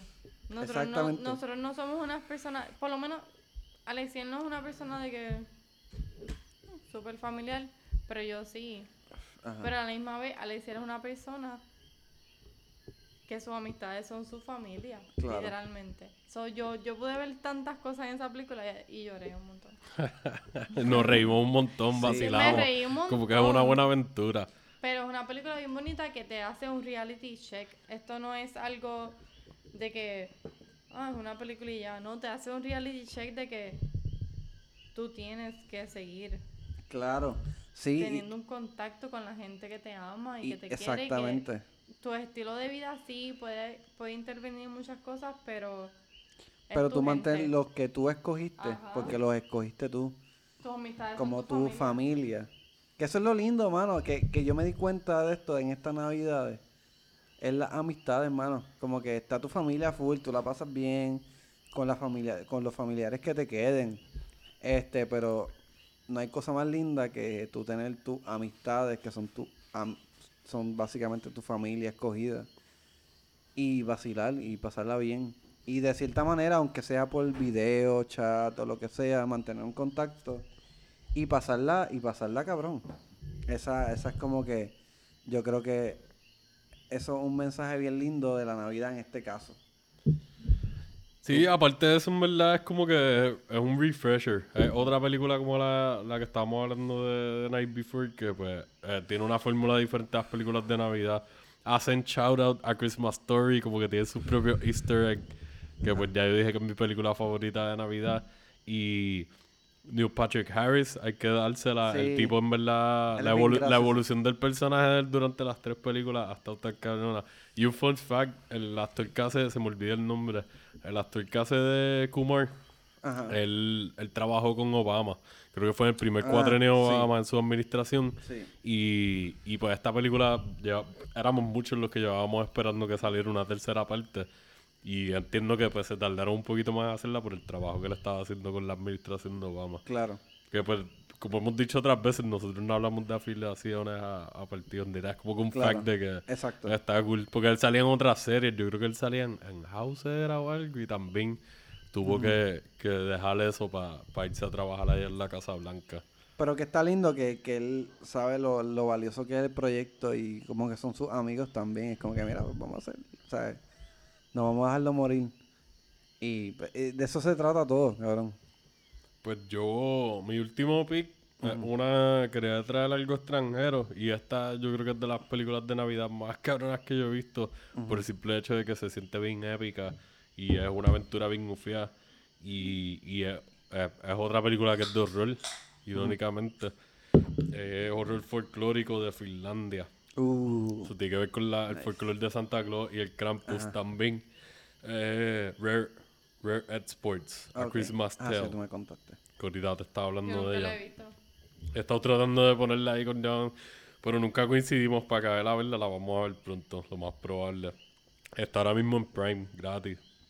Y Nice. pues esta película es de este chamaquito allá en Finlandia, en donde él vive en su pueblito. Es, es como que estos pueblos remotos, comunidades súper pequeñas en las montañas allá, donde la nieve está todo el tiempo. Ajá. Y estas partes de Finlandia que está el viaje como en Alaska, de que hay periodos extendidos de noche, que el sol no está saliendo, whatever, por un tiempo.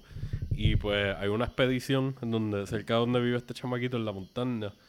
Y, y están buscando algo. Hay una compañía que está haciendo esta expedición, estilo Jurassic Park algo así. Estas compañías bien grandes. Y eh, como que descubren algo que tiene que ver con estas criaturas folclóricas Ajá.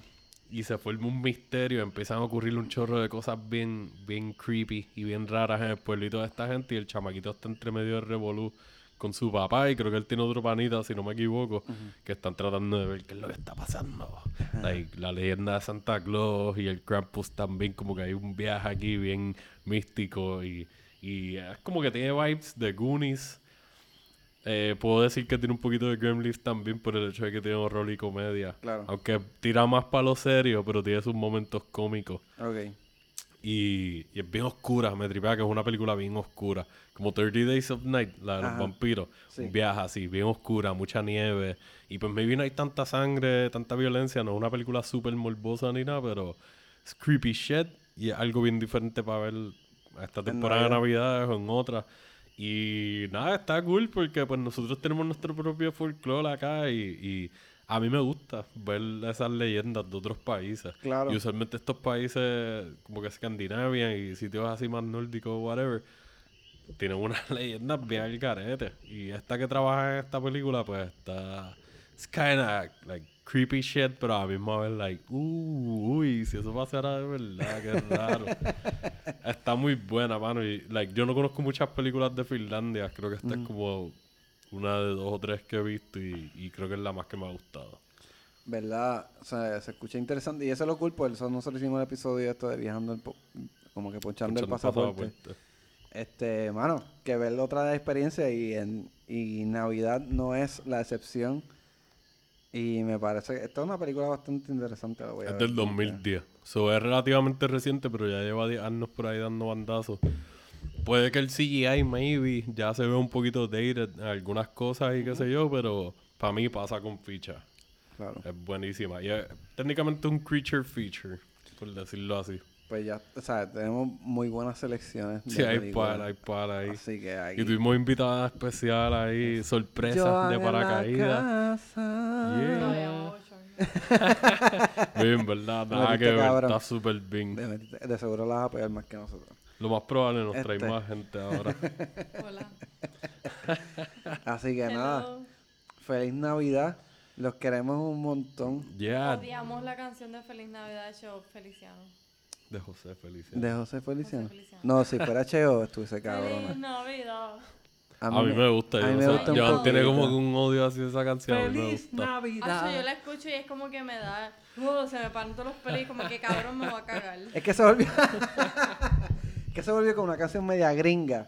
Porque de hecho salió como que en las top canciones. Cultural Appropriation Bien cabrón. 101. De nada, Yo escucho un pendejo. poco- Yo escucho un playlist de Navidad de Super Gringo y esa es la única canción que sale en español de fucking José Feliciano.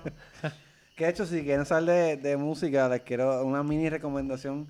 Este. Ay, ¿cómo se llama? No Yo, se llama. Simeón. Algo Simeón, no me acuerdo el nombre específicamente. Pero es música navideña, bien autóctona, se escucha Ay, bien no, en verdad, natural. no le hagan caso en Háganme caso. Esta recomendación, en verdad, Es- super es whack. música whack. navideña, se escucha legit, lo único que hablan muchas groserías. Si te Sí, tú me lo eh, enseñaste hace eh, poco. Pareciendo un nene chiquito así No, mismo le mete cabrón, tú lo sabes. No. Ahí está, se escuchó. Le mete cabrón. Para ver que no le gusta, me dicen, pero un pendejo. Pero le mete cabrón. De verdad, está, está bien gracioso. Así que nada. Feliz Navidad, próspero año Feliz nuevo y gracias por acompañarnos. Navidad. Los queremos un montón. Prospero Gracias por seguirnos. Felicidad.